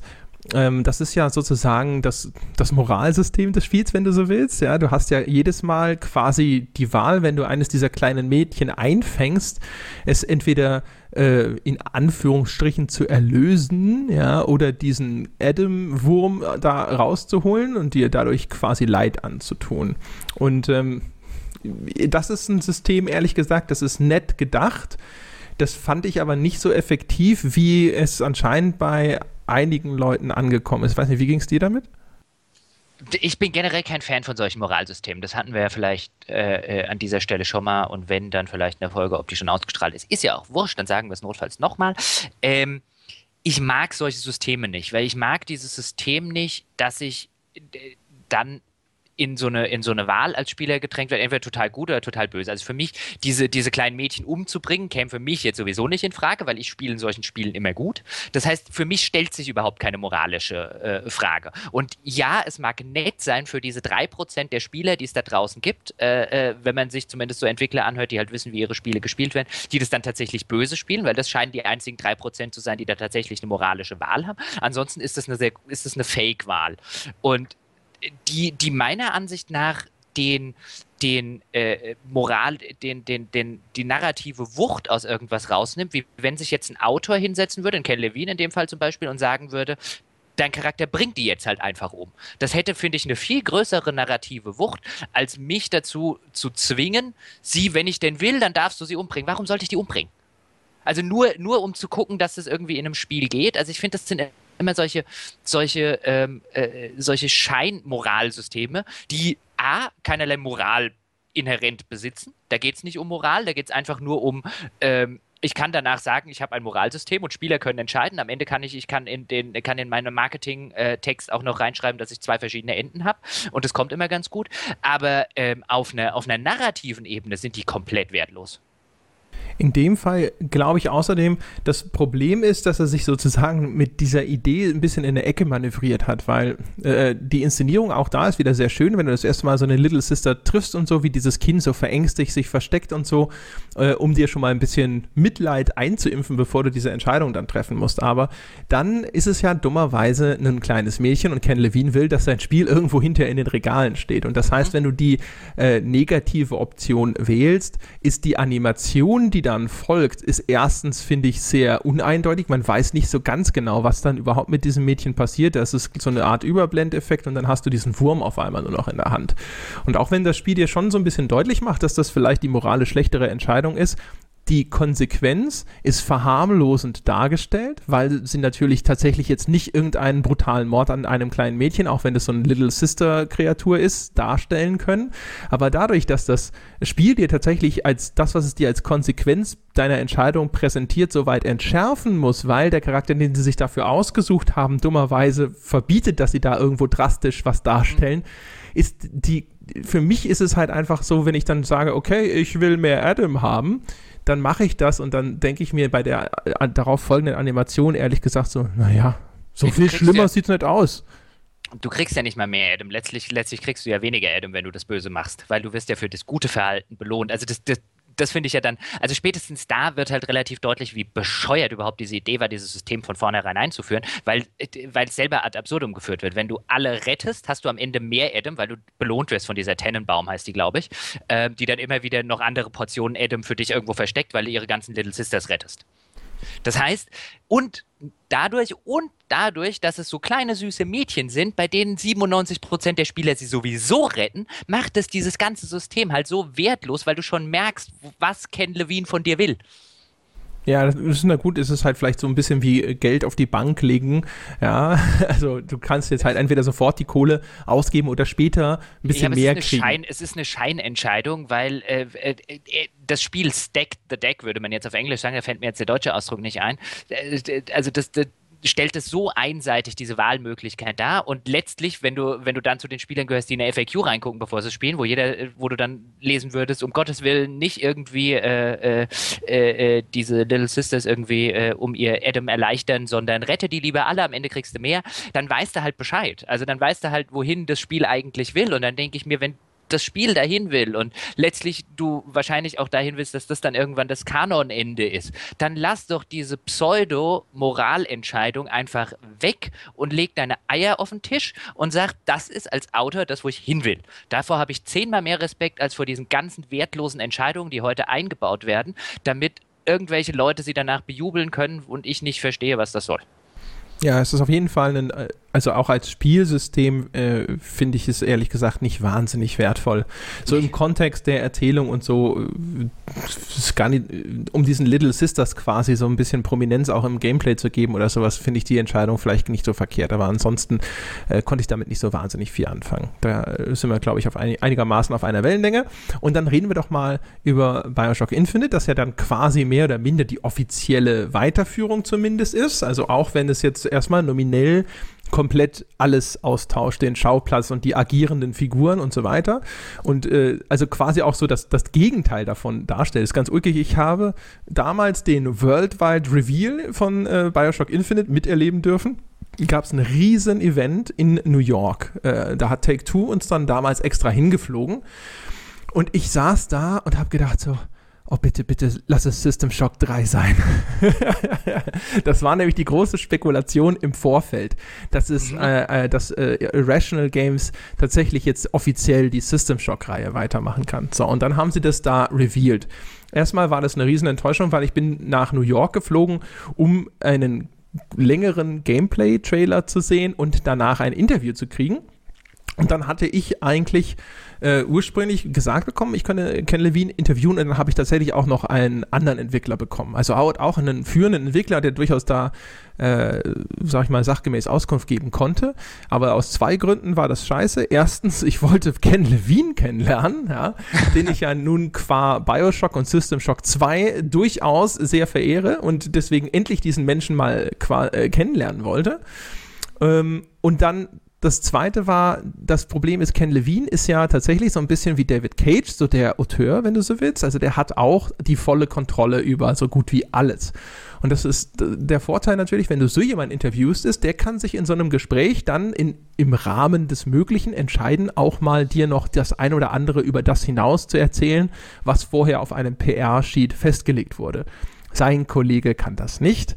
Dementsprechend war dieses Interview eine Vollkatastrophe, voll von einfach nur Phrasendrescherei aus dem PR-Katalog. Es war grauenvoll. So. Naja, und auf jeden Fall, ich war sowieso so ein bisschen grundenttäuscht, weil System Shock natürlich jetzt die größere Ankündigung gewesen wäre. Und dann habe ich, als ich das das erste Mal gesehen habe, das Spiel sah ja da auch noch ein bisschen anders aus. Da waren Szenen in diesem Gameplay-Trailer, die es dann gar nicht hinterher im Spiel gab. Das äh, hat ja dann auch noch eine ganze Weile gedauert, bis das dann erschienen ist. Zwei, drei Jahre später erst.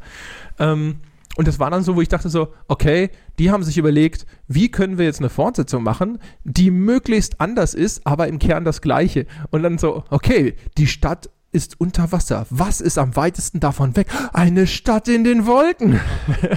ja, und äh, ja, anstatt unter Wasser rumzulaufen, kannst du durch die Lüfte fliegen und so weiter und so fort. Und es wirkte halt auch so ein bisschen rehashed, weil es ja auch schon wieder andeutungsweise, es gibt da eine Stadt und die ist irgendwo moralisch ein bisschen fragwürdig und es gibt eine Führerfigur, die da äh, im Mittelpunkt steht als Bösewicht und so. Und irgendwie dachte ich so, Mensch, also erstens ist es kein System Shock und zweitens erscheint es mir auch noch so ein Rehash zu sein und nachdem der zweite Teil zumindest im Vergleich zum ersten eine Enttäuschung gewesen war, bin ich da rausgegangen und habe eigentlich gedacht so, pff, oh, da, da hat sich jetzt nicht so gelohnt, nach New York zu fliegen.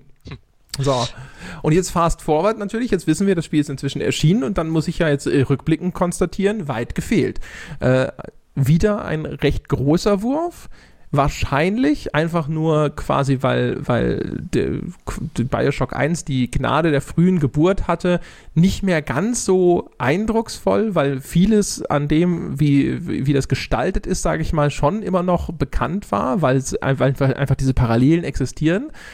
Aber umgekehrt auch wieder extrem beeindruckend, weil die Geschichte ist für ein Mainstream-Spiel unglaublich wunderbar, komplex und interessant ähm, sattelt auch fantastisch auf diesem ganzen Environmental Storytelling auf, über das wir gesprochen haben. Also äh, ist halt einfach perfekt geeignet dafür, weil es so ein Mysterium erzählt, das sehr verschachtelt ist und aber überall in dieser Spielwelt lassen sich Hinweise finden, auch äh, visuelle Hinweise zum Beispiel, was das Erkunden dieser Spielwelt sehr befriedigend macht, finde ich. Und auch da ist der Einstieg, die ganze Inszenierung von diesem Einstieg ist wieder mal fantastisch. So, und jetzt höre ich auf zu labern und lass dich auch was sagen. Nur äh, laber, laber ruhig weiter. Also über den, über den Einstieg, wenn du da jetzt ähm, äh, schon drüber gehst, da hatte ich ja, glaube ich, in, der, in meiner GameStar-Vorschau äh, äh, damals geschrieben, dass es einer der besten Einstiege ist, die ich je gespielt habe. Und da stehe ich auch nach wie vor zu. Ich glaube, es ging damals beim ersten Anspielevent dazu, ging es bis zu diesem, wie heißt dieser, dieser Raffle-Event ja, auf Englisch diese Sache mit der äh, The Raffle, äh, wie, ja, wie, wo das, das äh, Deutsch sagt. gemischtrassige Paar so auf der Bühne äh, vorgeführt wird. Äh, genau, wo die vorgeführt werden und dann wo, wo du den, äh, wo du diesen also wer als erster werfen darf, wird da ausgelost. Baseball, um auf sie zu werfen. Genau, und äh, äh, den, du dann, den du dann werfen kannst oder eben nicht werfen kannst. Ähm, äh, Was übrigens, wenn ich das ganz kurz sagen darf, alleine da schon geht es wieder los mit der wunderbaren Symbolik in äh, den Bioshock-Spielen, dass im Grunde genommen eine Steinigung inszeniert wird und man wirft aber nicht mit Steinen, sondern ganz uramerikanisch mit Baseballbällen. Genau. Und äh, wo dich dann der, der, der, Moderator irgendwie noch fragt, äh, äh, äh, worauf du denn jetzt wartest, magst du deinen Kaffee etwas schwarz? Ähm, und äh, ungefähr bis dahin ging das und ich fand diesen ganzen Teil, wie du am Anfang in diesen, wie, du dahin gerudert wirst von diesen äh, äh, Lutesses, wie sich dann später herausstellt, äh, die da äh, äh, drüber reden, irgendwie he doesn't row. Ähm, warum irgendwie, wer auch immer du anscheinend irgendwie ruderst, nicht ruderst, keine Ahnung. Ähm, also total mysteriös, wer die beiden in ihren gelben Regenmänteln sind. Dann läufst du da diesen Leuchtturm hoch, dann fliegst du hoch nach Columbia, dann kommst du in diese zuckersüße, äh, äh, bonbonfarbene äh, äh, Welt, von der du selbstverständlich schon äh, dann weißt, weil du natürlich äh, entsprechend vorbelastet bist, dass mit der garantiert irgendwas hinten und vorne überhaupt nicht stimmt. Auch wenn du dort nicht den Einstieg hast, finde ich jetzt wie bei, wie bei Bioshock 1, wo wir es vorher hatten, wo du sehr instinktiv weißt anhand dessen, wie es dargestellt wird, mit der stimmt was nicht. Bioshock Infinite macht es, glaube ich, clever insofern, dass sie gar nicht mehr versuchen, ähm, äh, dir das näher zu bringen, weil du das schon weißt, sondern dir stattdessen eine totale bonbonfarbene Idylle vorsetzen, weil sie eben wissen, der Spieler geht schon rein mit dem, wir müssen nicht mehr andeuten, hier könnte irgendwas nicht stimmen. Das können wir später immer noch dann quasi richtig rauslassen, weil die Andeutung brauchst du nicht, weil der Spieler weiß es schon. Wobei das und, auch sehr schnell geht. Also zum Beispiel diese ja. erste Taufszene, zu der es ja dann sehr schnell kommt, das ist ja auch schon was, wo du denkst, okay, religiöse Irre. Und ganz kurz noch zu dem Einstieg, was ich auch noch äh, sagen will, ist, wie, wie wundervoll, wundervoll dieser Moment ist, wenn du diese Zahlenkombinationen eingibst, die mhm. ja auch noch eine, eine interpretorische Bedeutung hat übrigens, ja. Und dann auf einmal der ganze Himmel leuchtet und dieser wahnsinns dröhnende Sound Sound von Columbia, die da anscheinend irgendwo über diesen Wolken, diese ganze Stadt schwebt und so. Was für ein irre gut gemachter Moment. Wahnsinn. Jetzt hast du mich allerdings aus dem Konzept gebracht, was ich als nächstes sagen wollte. Du ah, kommst in diese bonbonfahne Idylle. Genau, äh, mit der Idylle, du hast recht, du hast vorher schon diese, diese Taufszene, ähm, die, die schon andeutet, dass da irgendwie religiös nicht mehr alle Tassen im Schrank sind, aber gerade diese Idylle mit den Kindern, die in dem, vor dem sprudelnden Hydranten spielen, mit den, äh, mit den Läden, in denen äh, kein, kein Besitzer drin ist, sondern nur diese Box, wo man doch bitte das Geld reinzulegen hat, äh, wenn man da jetzt was eingekauft hat. Genau, das so Honor System. Genau, so diese, diese, diese wunderbar idyllische Welt, ähm, die, dir, die dir dieses Spiel vorsetzen, das muss es gar nicht mehr, also diese Welt wird ja nie sonderlich dekonstruiert im Sinne von einem, also man läuft ja dann nicht irgendwann rum und dann liegen die Kinder abgeschlachtet am Boden und dieses Ding ist, aus, äh, die Honorbox ist ausgeraumt und so weiter, das braucht das Spiel gar nicht mehr, also das, das, äh, äh, braucht es auch insofern nicht, weil im Gegensatz zu Bioshock 1 meiner Ansicht nach in Bioshock 2 die Stadt nicht mehr das Monster ist. Äh, Infinite. Das Monster bist äh, Infinite, genau, sondern das Monster bist du. Genau, ja. Wobei natürlich da, ehrlich gesagt, der, der, der Kunstgriff ist vielleicht nur ein anderer, weil die Idylle ist so idyllisch, das ist so ein Stepford-Wives-Ding, äh, finde ich, wo, wo es so idyllisch ist, dass du denkst, so, äh, da stimmt auch was nicht. Ja, natürlich. Ich meine, das ist ja das, was ich, also wie gesagt, ich glaube, das braucht das Spiel gar nicht mal, diese Stepford Wife-Sache, äh, weil jeder, der zumindest den Namen Bioshock schon mal gehört hat, weiß, okay, da stimmt was nicht. Ich glaube aber äh, auch, wer es nicht weiß, würde wahrscheinlich äh, schon relativ schnell auf den Trichter kommen, dass es ja. da nicht mit rechten Dingen zugeht. Und äh. auch da bröckelt die Fassade sehr schnell, wenn du dann zum Beispiel diese ersten äh, rassistischen Plakate irgendwo siehst wo dann so Segregation betrieben wird, es gibt Klos für Schwarze und so. Das, das, das schon, aber da könnte man ja, da könnte man ja noch theoretisch sagen, okay, es ist halt eine Welt in den 1920er Jahren. Also das, da halt äh, solche Sachen stattgefunden haben. Klar, wenn das dann, wenn du dann in dieser, in dieser Raffle äh, äh den Kram sozusagen in your face hast, äh, ähm, mit dem jetzt, äh, fang doch bitte an, sie zu steinigen, dann ist natürlich klar, in, in, in wohin das, wohin das Ganze, wohin das Ganze führt. Wobei das finde ich ja nur ein Aspekt ist. Also diese ganze, ähm, da hat man selbstverständlich gerade in der Vorberichterstattung ähm, viel drauf äh, äh, rumgeritten auf dieser ganzen, auf diesem ganzen religiös-fundamentalistischen Unterbau, der Columbia zugrunde liegt und dass das auch wieder diese moralisch äh, äh, dekadente und korrumpiertes Utopia ist, was meiner Ansicht nach aber Bioshock Infinite im Gegensatz zum ersten Bioshock, die Motive sind zwar da, aber sie sind letztlich vollkommen unerheblich darum geht es nicht in dem Spiel. Das, äh, ja, das stimmt natürlich. Wobei, also äh, zu einem gewissen Grad geht es natürlich auch darum, aber eben nicht im Kern, das stimmt. Oh, oh, was mir gerade noch einfällt, übrigens auch, die, du wirst auch schon ein bisschen äh, quasi darauf vorbereitet, wenn du diesen Leuchtturm hochgehst, wo dann erstmal überall auch diese Sinnsprüchlein an den Wänden sind und oben wartet jemand, der offensichtlich exekutiert wurde. Mhm. Äh, auch das ist so, ein, so der erste Hinweis, dass man da vielleicht vorsichtig sein muss. Ja, äh, jetzt. Ähm, Genau, aber wir müssen, äh, glaube ich, äh, relativ schnell dazu übergehen, auch äh, über die Geschichte von Bioshock Infinite zu sprechen. Das ist ja auch so ein bisschen der Ausgangspunkt gewesen. Ich glaube ich nämlich äh, von der Behauptung, dass, die, dass man die Reihe als prätentiös bezeichnen könnte.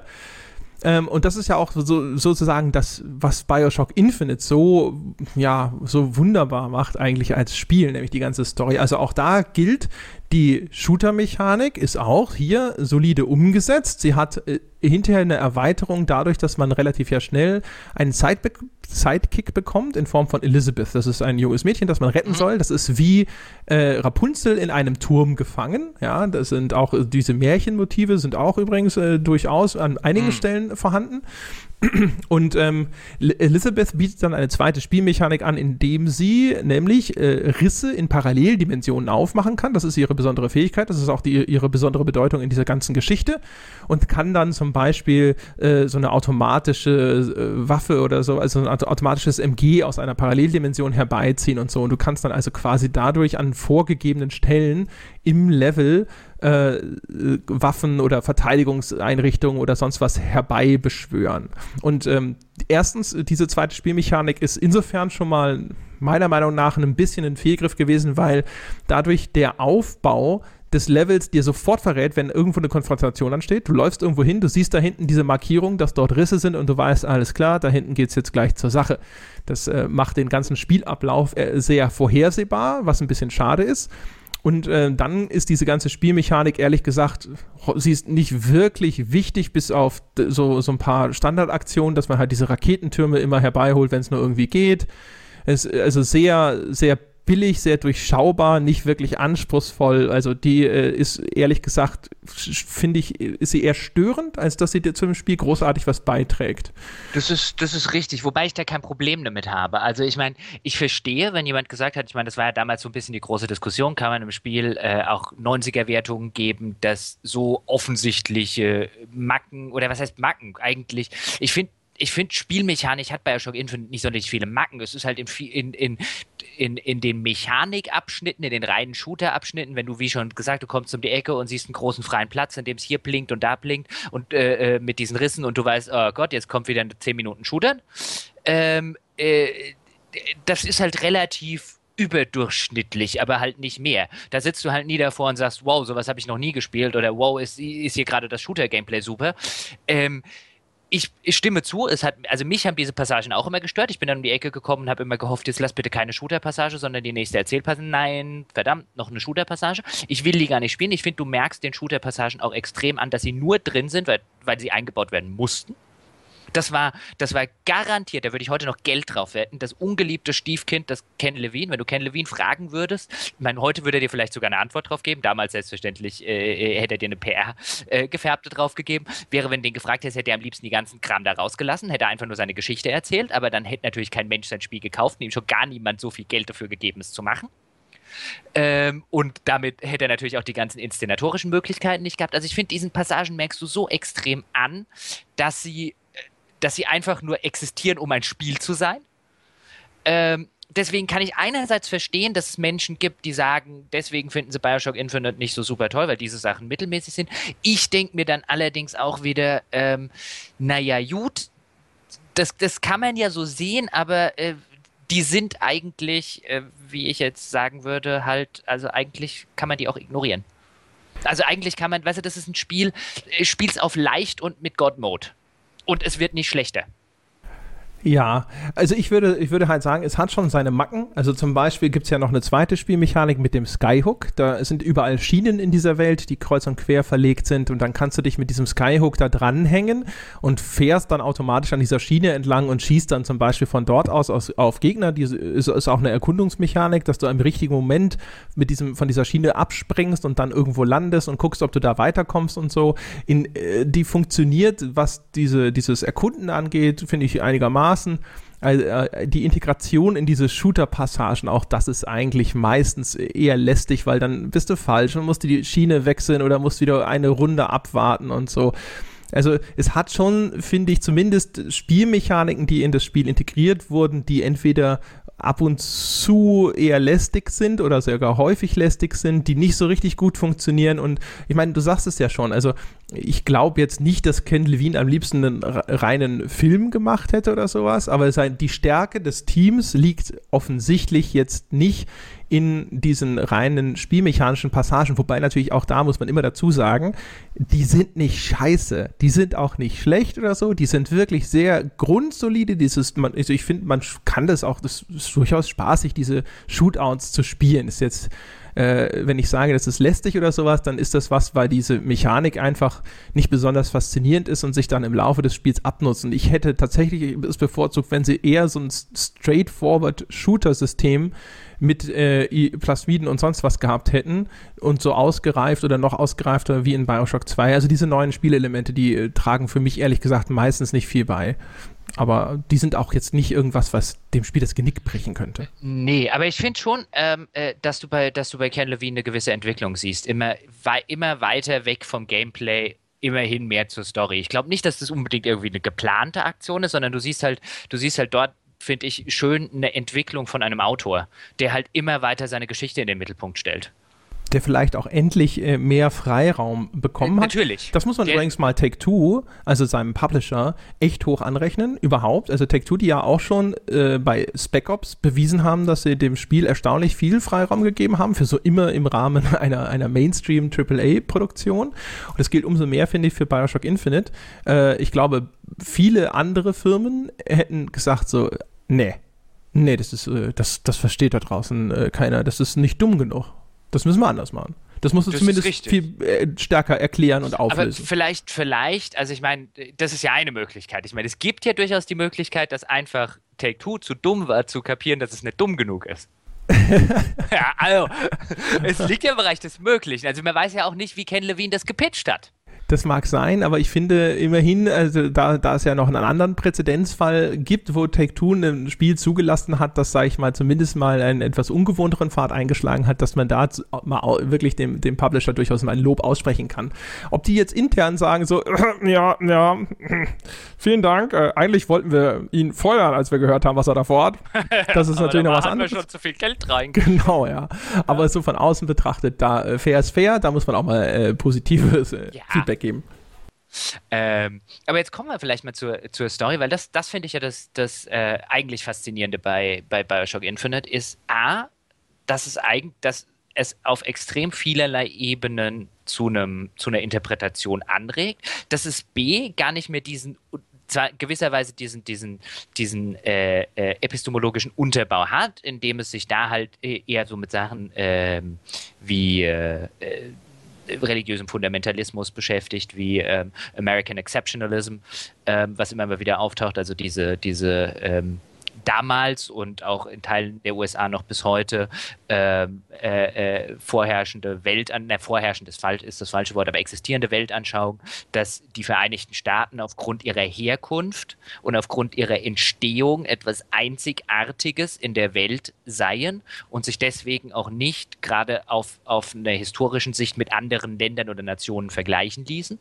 Ähm, äh, also diesen, diesen Unterbau, der steckt da schon drin, aber ich finde, im, gerade im Vergleich zu dem ersten Bioshock, braucht er den nicht mehr, um seine Geschichte zu erzählen. Das erste Bioshock braucht diesen ganzen Objektivismus, um den Bösewicht äh, äh, zu porträtieren und um, um die Geschichte zumindest an dem Punkt zu treiben, wo sie dann am Ende hinkommt. Das zweite, also die, die Geschichte, die Bioshock Infinite erzählt, würde in je, mit jedem anderen Unterbau auch funktionieren äh, weil es bei Bioshock Infinite ja vorgeblich oder zunächst mal quasi ja darum geht, dass äh, du als Booker DeWitt in dieses, in dieses Columbia reinkommst, um ähm, den, äh, wie heißt er doch gleich, Zachary Comstock umzubringen. Also in erster Linie sollst du doch äh, Elizabeth retten. Du hast doch diese, diese Notiz und die heißt, glaube ich, Get the Girl oder sowas. Genau, äh, genau, du sollst Elizabeth retten, dann irgendwann im Laufe dieses ganzen Dings sollst du halt, ich wollte jetzt halt äh, äh, drei Schritte überspringen, musst du halt auch noch Comstock umbringen, stellst am Ende aber fest, dass du eigentlich Comstock bist. Also das ist so die gängige Interpretation. Genau. Dass du quasi also das ist sogar relativ eindeutig äh, im Spiel nahegelegt, dass, dass, dass du das selbst bist und äh, zwar, weil es ja da in, um diese Paralleldimensionen geht und da wird es ja dann so richtig interessant, denn diese Lutez-Zwillinge, die übrigens ja auch vermutlich ein und dieselbe Person sind, nur aus unterschiedlichen Paralleldimensionen, und da geht es um dieses, äh, dieses Idee der Multiversen, dass quasi jede Möglichkeit als eine eigene Realität existiert. Und die Lutez äh, sind brillante Wissenschaftler und einer von denen erschafft diese Lutez-Device, die halt den Zugang zu diesen anderen Dimensionen ermöglicht und hat dann ein alternatives Ego von sich, äh, das eine ist natürlich ist dann halt, ich, ich, weiß nicht, wer jetzt der erste war. Wahrscheinlich ist, also ich glaube, die Frau ist die erste und die holt dann halt quasi sich selbst nur in dieser alternativen Realität, in dieser alternativen Möglichkeit ist sie halt ein Junge geworden und holt sich selbst so als Verstärkung dazu und gibt den als äh, ihrem Bruder aus. Und das sind die Lutez-Zwillinge, äh, die dann äh, im Zentrum dieses Mysteriums stehen und Booker DeWitt quasi immer wieder, wie man wie sich rausstellt, in diese Realität hineinholen um eigentlich schon Geschehenes zu verändern und das auch so ein bisschen als Experiment begreifen und deswegen trifft man die immer wieder, um zu gucken, ob es überhaupt möglich ist, diese äh, schon existierende Realität zu verändern. Richtig, Oder zu also verhindern. also ich würde dir jetzt bei einer Sache äh, sehr widersprechen, nämlich weil du vorher gesagt hast, naja, das Spiel legt ja schon nahe, dass, äh, oder das Spiel sage, dass äh, du Comstock seist. Ich bin der Meinung, das tut das Spiel nicht bin der Meinung, das macht dich das Spiel glaubend oder macht dich die Geschichte glaubend, ich bin nicht der Meinung, du weißt, ich habe da eine etwas eigene Interpretation äh, des Ganzen. Also die, die, die gängige da draußen Interpretation ist, und die, die kann man ja auch haben, äh, will jetzt nicht sagen, dass alle Leute, die der dir anhängen, doof wären, ist ja am Ende kommt eben raus, dass du tatsächlich quasi der Comstock aus einem anderen Universum bist, indem du an dieser entscheidenden Position, weil dieser Comstock oder Booker DeWitt, je nachdem, wie man ihn jetzt nennen will, an, nach der Schlacht um Wounded Knee, wo er damals mit gemacht hat, äh, äh, war eine wichtige Schlacht in den äh, gegen, also quasi in der, in der, ich will jetzt nicht sagen in den Indianerkriegen, so nennt man es nicht, aber ähm, wo damals halt die äh, äh, quasi Indianer hätten in ihre Reservate gesollt, haben sich da ein bisschen gegen aufgelehnt, die US-Armees reinmarschierten, hat sie alle abmassakriert und eben nach diesem traumatisierenden Moment äh, äh, stellt das Spiel halt so einen, einen Moment dar, in dem quasi Comstock oder Booker DeWitt sich hat taufen lassen und bei dieser Taufe wird dann quasi, äh, diese Taufe wird als dieser Wendepunkt dargestellt, an dem quasi an der, in einem Multiversum kommt ein Booker DeWitt dabei raus und in dem anderen ein Comstock. Ähm, und das Spiel legt nahe vielleicht oder, oder, oder leg, lässt die Interpretation zu, dass quasi die Lutesses immer wieder aus einem anderen Multiversum einen Booker holen, ähm, bis sie halt einen gefunden haben, der dann letztlich dazu in der Lage ist, das zu tun, was er nämlich tun muss, nämlich wieder an diesen Punkt äh, zurückzugehen und nicht zu Comstock zu werden. genau. um Zachary Comstock quasi aus der Existenz und den ganzen Multiversen rauszulöschen. Das ist die gängige Interpretation des Ganzen und die kann man auch haben. Ich bin allerdings der Meinung, dass die nicht unbedingt die ist, die, also ich glaube, dass dann noch mehr in dem Spiel drinsteckt. Jetzt erzähl doch mal deine Interpretation. Ein äh, bisschen, ein bisschen kennst du sie ja. Und ein bisschen das Schwierige ist, wir hätten diese Sache aufnehmen sollen, als wir es damals jeder irgendwie zweimal gespielt haben, kurz nach Release, und uns darüber abendelang unterhalten haben. Übrigens quasi die Geburtsstunde mit dieses Podcasts, ja. weil wir nämlich, nachdem wir beide Bioshock Infinite gespielt hatten oder auch schon während wir es gespielt haben, abends immer bei einem Bier zusammengesessen haben und darüber uns äh, ausgetauscht haben, was wir bisher erlebt haben und wie wir das bisher interpretieren und was wir glauben, was da und, und ob da noch ein Finger Fingerzeig verborgen sein könnte und so weiter. Und wir dann gesagt haben, verdammt, hätten wir jetzt einfach eine Kamera mitlaufen lassen, wäre das eigentlich ein ganz cooles Video gewesen. Das, das ist richtig, ja. Die Geburtsstunde von Auf ein Bier. Genau.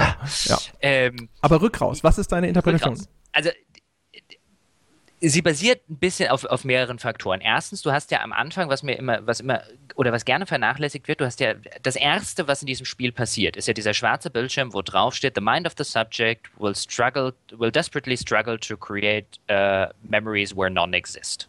Mhm. Wo man sich schon fragt, äh, was ist, also ich meine, das ist quasi die Framing-Device oder die, der Rahmen, der erstmal gesetzt wird oder das Motto, unter das das Spiel gestellt wird. Das das Subjekt, was auch immer hier das Subjekt ist, verzweifelt versuchen wird, Erinnerungen äh, äh, irgendwo hinzusetzen oder sich auszudenken, wo keine existieren. Und das im Hinterkopf zu behalten, ist meine Interpretation, um es jetzt runterzubrechen. Wir sind ja schon über der Stundenmarke, deswegen werden wir ähm, wahrscheinlich nicht sonderlich äh, äh, so sehr in die Tiefe gehen können. Aber ich glaube, das Spiel spielt ganz extrem mit den Erwartungen des Spielers. Und ich glaube, das ist so ein bisschen ein Spiel, bei dem äh, wahrscheinlich Levine, kann ich mir gut vorstellen, jetzt äh, oder im Nachhinein da saß, sich durch die ganzen Foren-Threads der Interpretationen äh, äh, gelesen hat, sich ins Fäustchen gekichert hat und sich denkt, ihr seid mir ein bisschen auf den Leim gegangen. Weil ich glaube, was, was Bioshock Infinite macht, ist, sie, es gibt dir an vielen Stellen, gibt es dir diese, diese Ankerpunkte, die anscheinend tatsächlich so sind. Und dann lässt es dich viele Sachen reininterpretieren die nicht da sind, also quasi diese Memories where none exist, weil im, im Falle von Booker DeWitt sind es ja Erinnerungen, weil du dir ja immer wieder, oder dieser Booker wird sich ja vermeintlich immer wieder im Klaren und erinnert sich wieder an Sachen, die dann passiert sind, äh, was er ja muss, damit er irgendwann quasi äh, zu diesem Tauf-Moment äh, zurückkehren kann, um nicht Comstock zu werden. Und diese Erinnerungen sind allerdings, wenn man sie sich ein bisschen näher anguckt, häufig genug fehlerhaft was dann aber so beiseite gewicht wird. Du hast zum Beispiel, was ich ganz interessant finde, dieses ähm, äh, äh, diese Schlacht am Wounded Knee, dieses Massaker, das es damals, äh, das es damals gab, ähm, bei dem anscheinend dieser Booker DeWitt oder der Comstock, wie auch immer, in allen Multiversen mitgemacht hat. Ähm, wenn du dir die Timeline des Spiels anguckst und äh, du bist an einem, in einem Fall bist du in, im quasi Museum von Columbia, in dem dann zum Beispiel dargestellt wird äh, äh, über den großen Zachary Hale Comstock und was der alles gemacht hat und sein Leben und so weiter.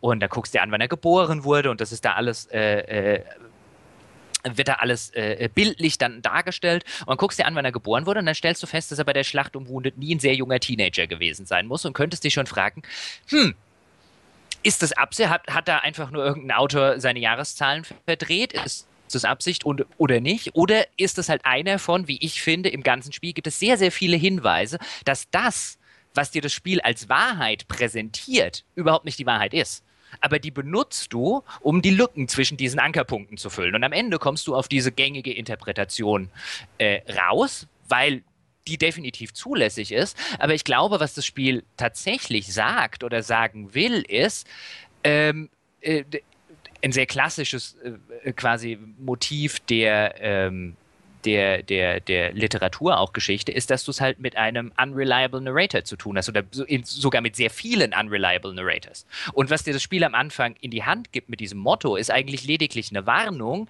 nämlich im Sinne von, pass auf, was du hier sofort als gegeben annimmst oder als in dem Fall halt als Erinnerung des Booker annimmst, ähm, und denk drüber nach, ob du die jetzt einfach nicht wirklich, ob du nicht dieses Subject bist, das äh, verzweifelt Erinnerungen erfindet, wo keine existieren. Und dann hast du ja an anderen Stellen, wie zum Beispiel die, die äh, äh Lutesses, also in der Interpretation, die ich jetzt hätte, ich würde sagen, die Lutesses holen sich halt einfach irgendwen. Und der Spieler fungiert quasi als Stand-in für irgendwen. Der Spieler ist die Masse da draußen. Die holen sich irgendwen und machen ihn zu Booker. Und dann guckt man sich zum Beispiel an, wie heißt Booker und warum heißt Booker Booker DeWitt, was ich ganz interessant finde, wenn man sich dann mal anguckt.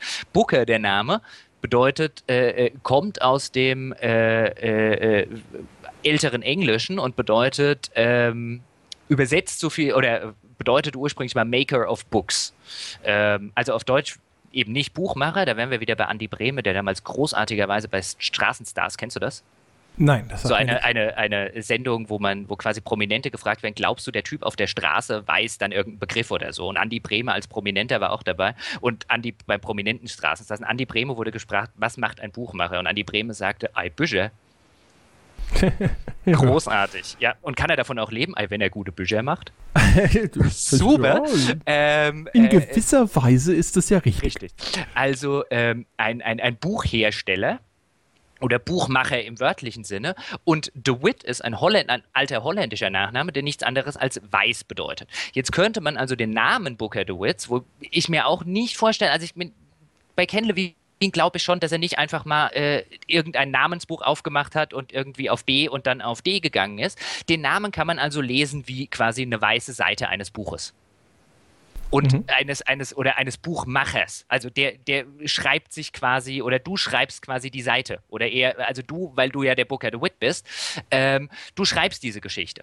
Und ähm, deswegen funktioniert meines Erachtens nach diese Interpretation mit, die Lutesses holen einfach irgendwen, in diesem Fall halt den Spieler über den Umweg des, des Spieleprotagonisten und machen ihn zu Booker DeWitt und Comstock. Und deswegen ist es eine schöne Allegorie über, wie Spiele funktionieren oder wie Spieleprotagonisten äh, funktionieren und inwiefern Spiele tatsächlich zu dem werden, was sie dort spielen.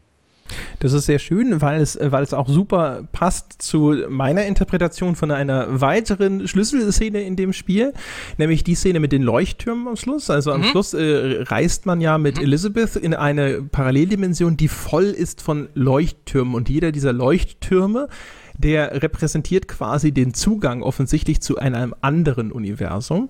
Und äh, das ist so ein Ding, da haben halt viele sozusagen das als so eine Art Hub-World verstanden zu all diesen Multiversen, also so ein Gedankenkonstrukt von Elizabeth, um halt ihre Fähigkeit zu all diesen Universen Zugang zu erhalten, irgendwie zu visualisieren, wo ich immer gedacht habe, ähm, nein, das ist für mich eigentlich eher, das ist so der Kopf von Ken Levine. Und das mhm. sind alle möglichen Geschichten, die er noch erzählen könnte. Und man reist ja dann auch ausgerechnet nach Rapture. Und mhm. gerade in Bioshock Infinite ist noch relativ unklar, warum man jetzt ausgerechnet in Rapture wieder ankommt. Und dann sagt sie ja auch, there's always a man, there's always a city ja, was so ein bisschen, fand ich zumindest, immer halt sehr gut dazu passt, das so zu lesen, weil es ja quasi so das darstellt, was jetzt zumindest innerhalb der Bioshock-Reihe immer die Erzählung von Ken Levine gewesen ist, ja. Und ich das habe das immer so eher als die möglichen Erzählwelten des Autors mhm. begriffen, die dort halt eben durch diese Leuchttürme dargestellt werden. Und das wiederum passt auch natürlich sehr schön zu deiner und das passt auch so ein bisschen historisch zur Bioshock-Reihe, wo ja natürlich schon ähm, dass das erste Bioshock auf einer Metaebene quasi auch eine Referenz auf die nur äh, da, darauf war, dass die, die Willensfreiheit des Spielers nur eine Illusion ist. Ja? Mhm. Dass er, weil der Fontaine immer sagt, would you kindly, muss die Spielfigur in Bioshock immer das tun, was er sagt. Sie ist quasi darauf programmiert und umgekehrt der Spieler dem, der, der, der Fontaine gibt dir ja Missionen, ja, und er sagt halt immer, would you kindly do diese, dieses oder jenes tun, ja. Und äh, auch als Spieler hast du keine andere Wahl. Wenn das Spiel dir diese Mission vorgibt, dann hast du eigentlich keine andere Wahl, ihr zu folgen, außer eben aufzuhören zu spielen. Ja? Also es passt sozusagen zum äh, Motiv, klassischen Motiv, das äh, Ken Levine in äh, Bioshock verarbeitet hat, nämlich äh, auf einer Metaebene auch einen Kommentar zum Spielen von Computerspielen abzuliefern. Mhm. Zumal du ja auch in, äh, genau, zumal du ja auch in, in Bioshock 1 eigentlich ein weißes Blatt bist. Nämlich der, der Protagonist in Bioshock 1 ist ja niemand. Der Protagonist von Bioshock 1 ist ja so ein künstlich gezüchteter, mit, mit, mit Fake-Erinnerungen ausgestatteter an Eltern und eine Kindheit, die gar nicht existierten, so äh, innerhalb von irgendwie ein paar Wochen zu, äh, aufs Jahr 18 und aus Rapture rausgeschafft Typ, der, also de, der buchstäblich ein weißes Blatt, ein Niemand war, auf den dann geschrieben wurde. In dem ja. dann irgendwas reingeschrieben wurde. Und genau dasselbe könnte man übrigens auch über Bioshock 2, den Protagonisten, diesen Big Daddy, der da auch am Anfang aufwacht, keine Ahnung hat, wer er ist und so weiter und wo er herkommt, äh, könnte man darauf anwenden und könnt, kann man dann eben auch wunderschön auf Booker David, der heißt schon so. Und es ist ja sowieso ein ganz weit verbreitetes äh, Motiv, gerade in Computerspielen. Der Held mit Amnesie oder sonst irgendwas, mhm. der halt als unbeschriebenes Blatt startet, ist ja auch ein, äh, wieder so ein narrativer Mechanismus, der halt eingesetzt wird, damit die Figur, die nichts weiß, dann macht es Sinn, wenn er all diese Dinge nochmal erklärt bekommt, die der Spieler einfach noch nicht weiß. Während wenn eine Figur mit Erinnerungen in einer Spielwelt existiert, dann ist es häufig unlogisch, dass ihm bestimmte Dinge nochmal erklärt werden. Das wird ja, äh, deswegen wird ja quasi gerade gerne gerne auf dieses Gimmick zurückgegriffen. Äh, oder dass ja. du halt als, als Fremder in eine außerirdische Welt kommst, zum Beispiel, in der du halt wirklich fremd bist und noch nichts weißt und so weiter und so fort. Und, und äh, genau, und was mir halt bei Bioshock Infinite so fantastisch gut gefällt, ist nicht nur die Möglichkeit, dass es klug genug ist, um so viele verschiedene Interpretationen zuzulassen, weil nicht jedes, auch wenn es da draußen immer mal wieder Leute gibt, insbesondere als alter Literaturstudent kennt man die ja zur Genüge, die dann immer wieder sagen, äh, äh, ja, man kann ja alles in alles reininterpretieren. Nein, das ist Gulasch, das kann man eben nicht. Es gibt sehr viele Sachen, die kann man sehr wenig reininterpretieren, zumindest wenn man, wenn man, wenn man aufrichtig und ehrlich diskutieren möchte. In, äh, was weiß ich, eine RTL-Vorabendserie kann ich sehr wenig reininterpretieren. Ähm, deswegen finde ich, ist das einer der Gründe, also dass es so viele Optionen Sachen zulässt. Und der zweite ist, dass es, finde ich, so viel, so viel kluge Dinge über das, das Wesen eines, eines Spiels sagt.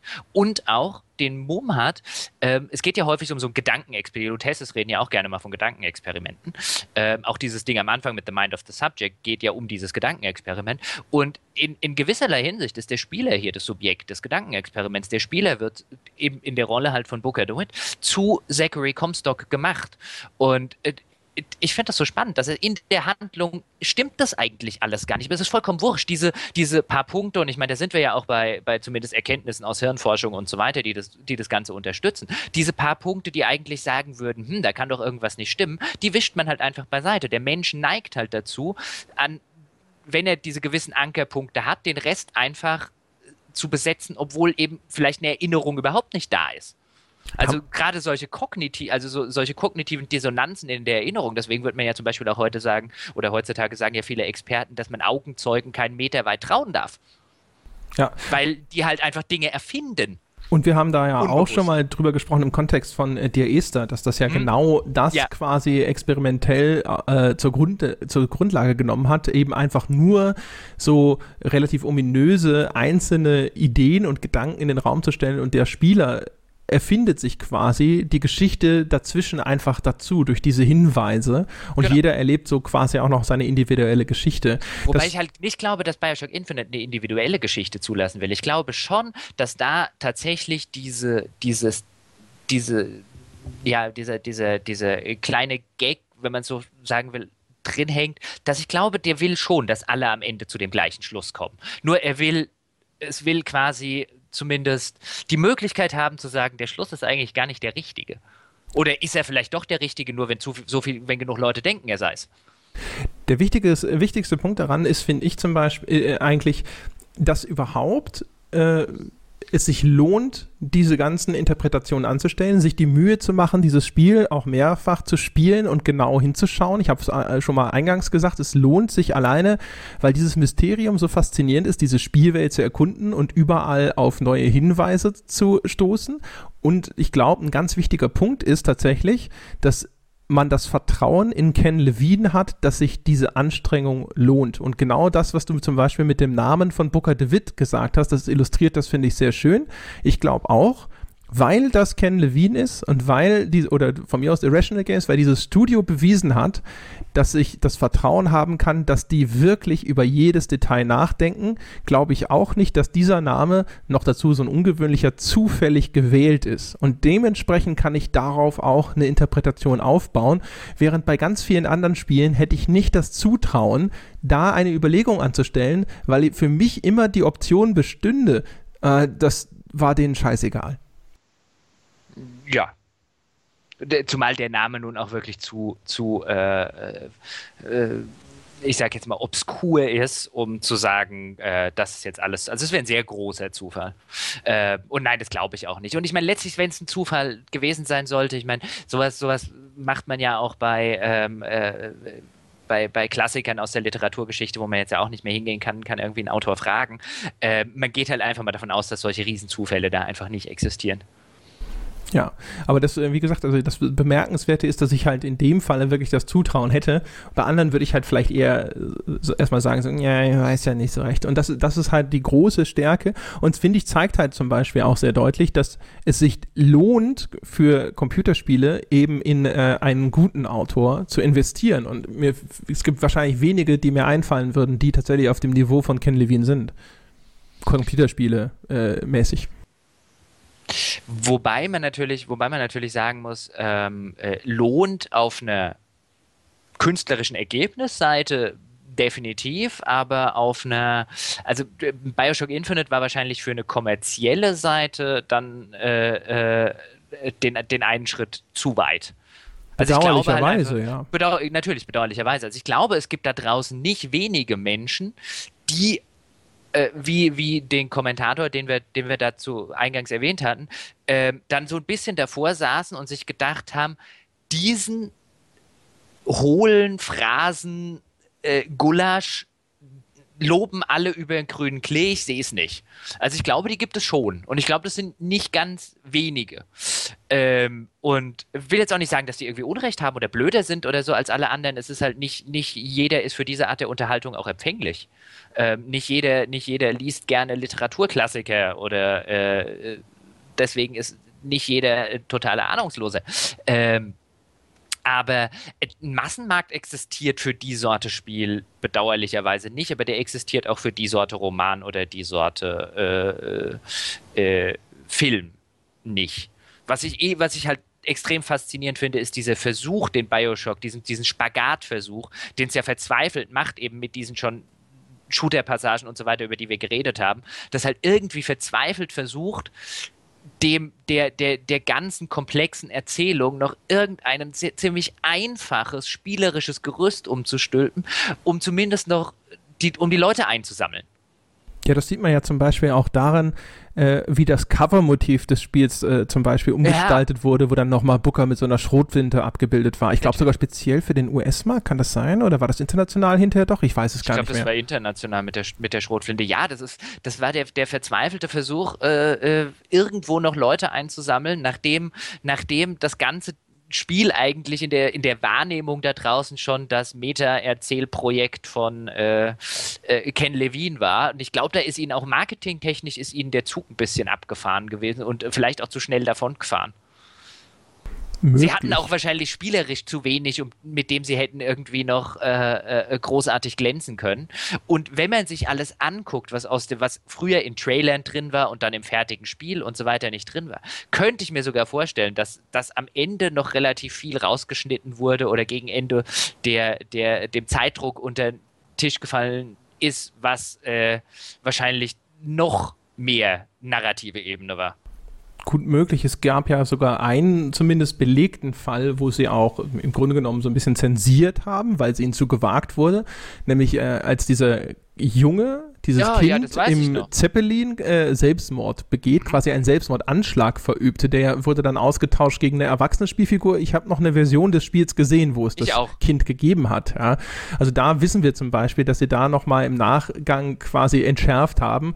Und wer weiß, was es noch gab, was wir halt nie zu Gesicht bekommen haben, äh, was verschwunden ist. Und man sollte vielleicht auch sagen, also äh, für so diejenigen, die sagen, das war ihnen alles zu prätentiös und so. Das Spiel hat zum Beispiel ja auch durchaus, äh, sagen wir mal, erzählerische Längen dazwischen. Diese ganze Revolutions-Storyline äh, äh, zum Beispiel mit der Vox Populi, die noch dann zwischendrin äh, äh, hochkommt und so. Die ist zwar, sag ich mal, die führt dann quasi zu der, zu der Konfrontation mit Comstock hin und so, aber die gehört nicht zwingend zu dieser Kernerzählung dazu.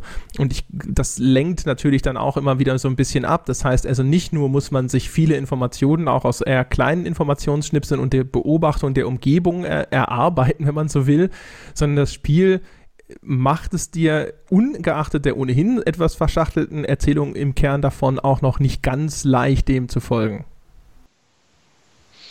Das ist, äh, das ist glaube ich, ein, äh, da, da, da, sprichst du noch einen ganz wichtigen Punkt an, ist, ähm, das hat man zu, konnte man zum Beispiel kurz nach Release äh, äh, sehen, wenn man in den Foren geguckt hat. Da war so ein, hab gerade Bioshock Infinite durchgespielt, what the fuck? Und das zog sich ziemlich wie ein roter Faden. Und dann kamen halt die anderen, die versucht haben, eine Erklärung zu liefern und dann entsprangen da äh, äh, teils sehr lange Threads draus. Ähm, und ich glaube, dann, dann saß Ken Levine und Irrational Games saßen dann da draußen und dachten, yeah, alles richtig gemacht.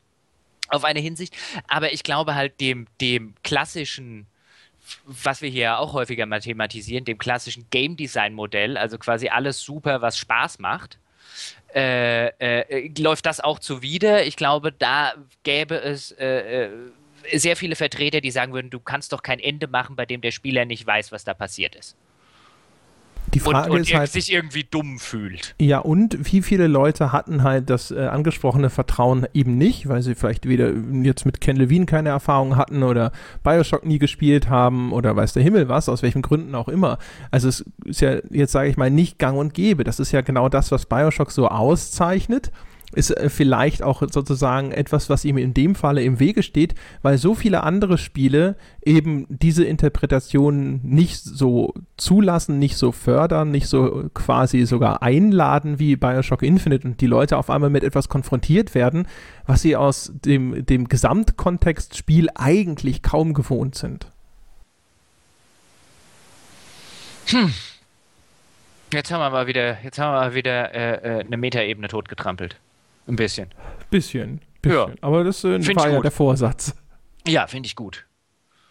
Genau. Ja, ich wüsste jetzt gerade nicht, hätte auch nichts mehr irgendwie gerade zum Anmerken. Ach, da könnte man noch so über so viele ja, Dinge, ne? Also die Figur von Elizabeth neu. zum Beispiel, die äh, Natürlich. designt ist wie eine Märchenprinzessin übrigens. Ich habe damals auf äh, GameStar auf Facebook, glaube ich, äh, eine Gegenüberstellung zwischen ihr und äh, einer der Disney-Prinzessinnen, ich glaube, es war Aschenputtel oder so veröffentlicht und der, der, der die Ähnlichkeit ist äh, erstaunlich, sage ich jetzt einfach mal. Ja, die hat ja zum Beispiel auch verschiedene Hairstyles durchlaufen. Die sah auch anfangs ein bisschen anders aus zum Beispiel und äh, wie die wie mit dieser Figur umgegangen ist. Äh, wir haben sie glaube ich schon mal positiv erwähnt als einen Sidekick, der nicht nervt zum Beispiel, welche Funktionen sie im Spiel erfüllt, also die, dass sie dir auch ständig den Arsch rettet zum Beispiel.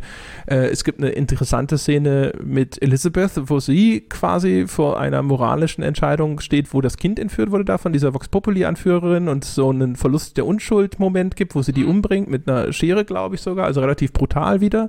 Auch da wieder Einsatz von Gewalt ist bei äh, Ken Levine meistens auch sehr zweckmäßig und sehr klar gesteuert, außer darüber haben wir in einer anderen Folge, die glaube ich noch nicht erschienen ist, äh, gesprochen, wie, wie abrupt, äh, brutal das Spiel auf einmal einsetzt, äh, zum Beispiel. Also in dieser Skyhook-Exekutionsszene, direkt nachdem diese Baseball-Steinigungsszene da abgelaufen ist. Also es gibt noch eine ganze Menge, über die man bei, bei Bioshock Infinite sprechen könnte. Aber das ist ja so, es ging ja um den Kern. Äh, genau. Also es gäbe noch eine ganze Menge, aber dann machen wir gleich ein neues Fass auf und sind wieder eine halbe Stunde beschäftigt. Dann gäbe es jetzt natürlich da draußen bestimmt Menschen, die sagen würden, mach auf, mach auf, mach auf. Also oder vielleicht gibt es die, aber ähm, ja, wir haben ja noch ein Bier leer zu trinken. Also ich habe keins mehr, also muss ich mir noch eins aufmachen und äh, ja. Genau, ja. Das soll es dann quasi gewesen sein mit der ganz großen Bioshock-Folge. Das könnte ein neuer Rekord werden, was Lauflänge des Podcasts angeht. Ja, meine Damen und Herren, das war's für diese Woche und mit äh, Bioshock. Und äh, nachdem wir uns so viel Mühe gegeben haben und so viel Zeit investiert haben, dieses Spiel zu besprechen, auch noch auf äh, einen Hinweis aus der Bevölkerung sozusagen, äh, ist es ja jetzt eigentlich der ideale Zeitpunkt zu sagen, Mensch, diesen Podcast möchte ich auf Facebook teilen, möchte ich all meinen Bekannten per E-Mail schicken, auf Twitter und dann gehe ich sofort auf iTunes und vergebe diese 5-Sterne-Wertung, die ich mir bisher verkniffen habe. Heute, heute ist der Tag, wo Sie, meine Damen und Herren, die es noch nicht getan haben, von der Couch aufstehen und sagen, ja, ja, ich gebe diese 5-Sterne-Wertung. Ansonsten, ja, würde ich sagen, hören wir uns nächste Woche wieder. Und äh, bis dahin würde ich sagen, alles Gute, schöne Woche, macht's gut. Prost.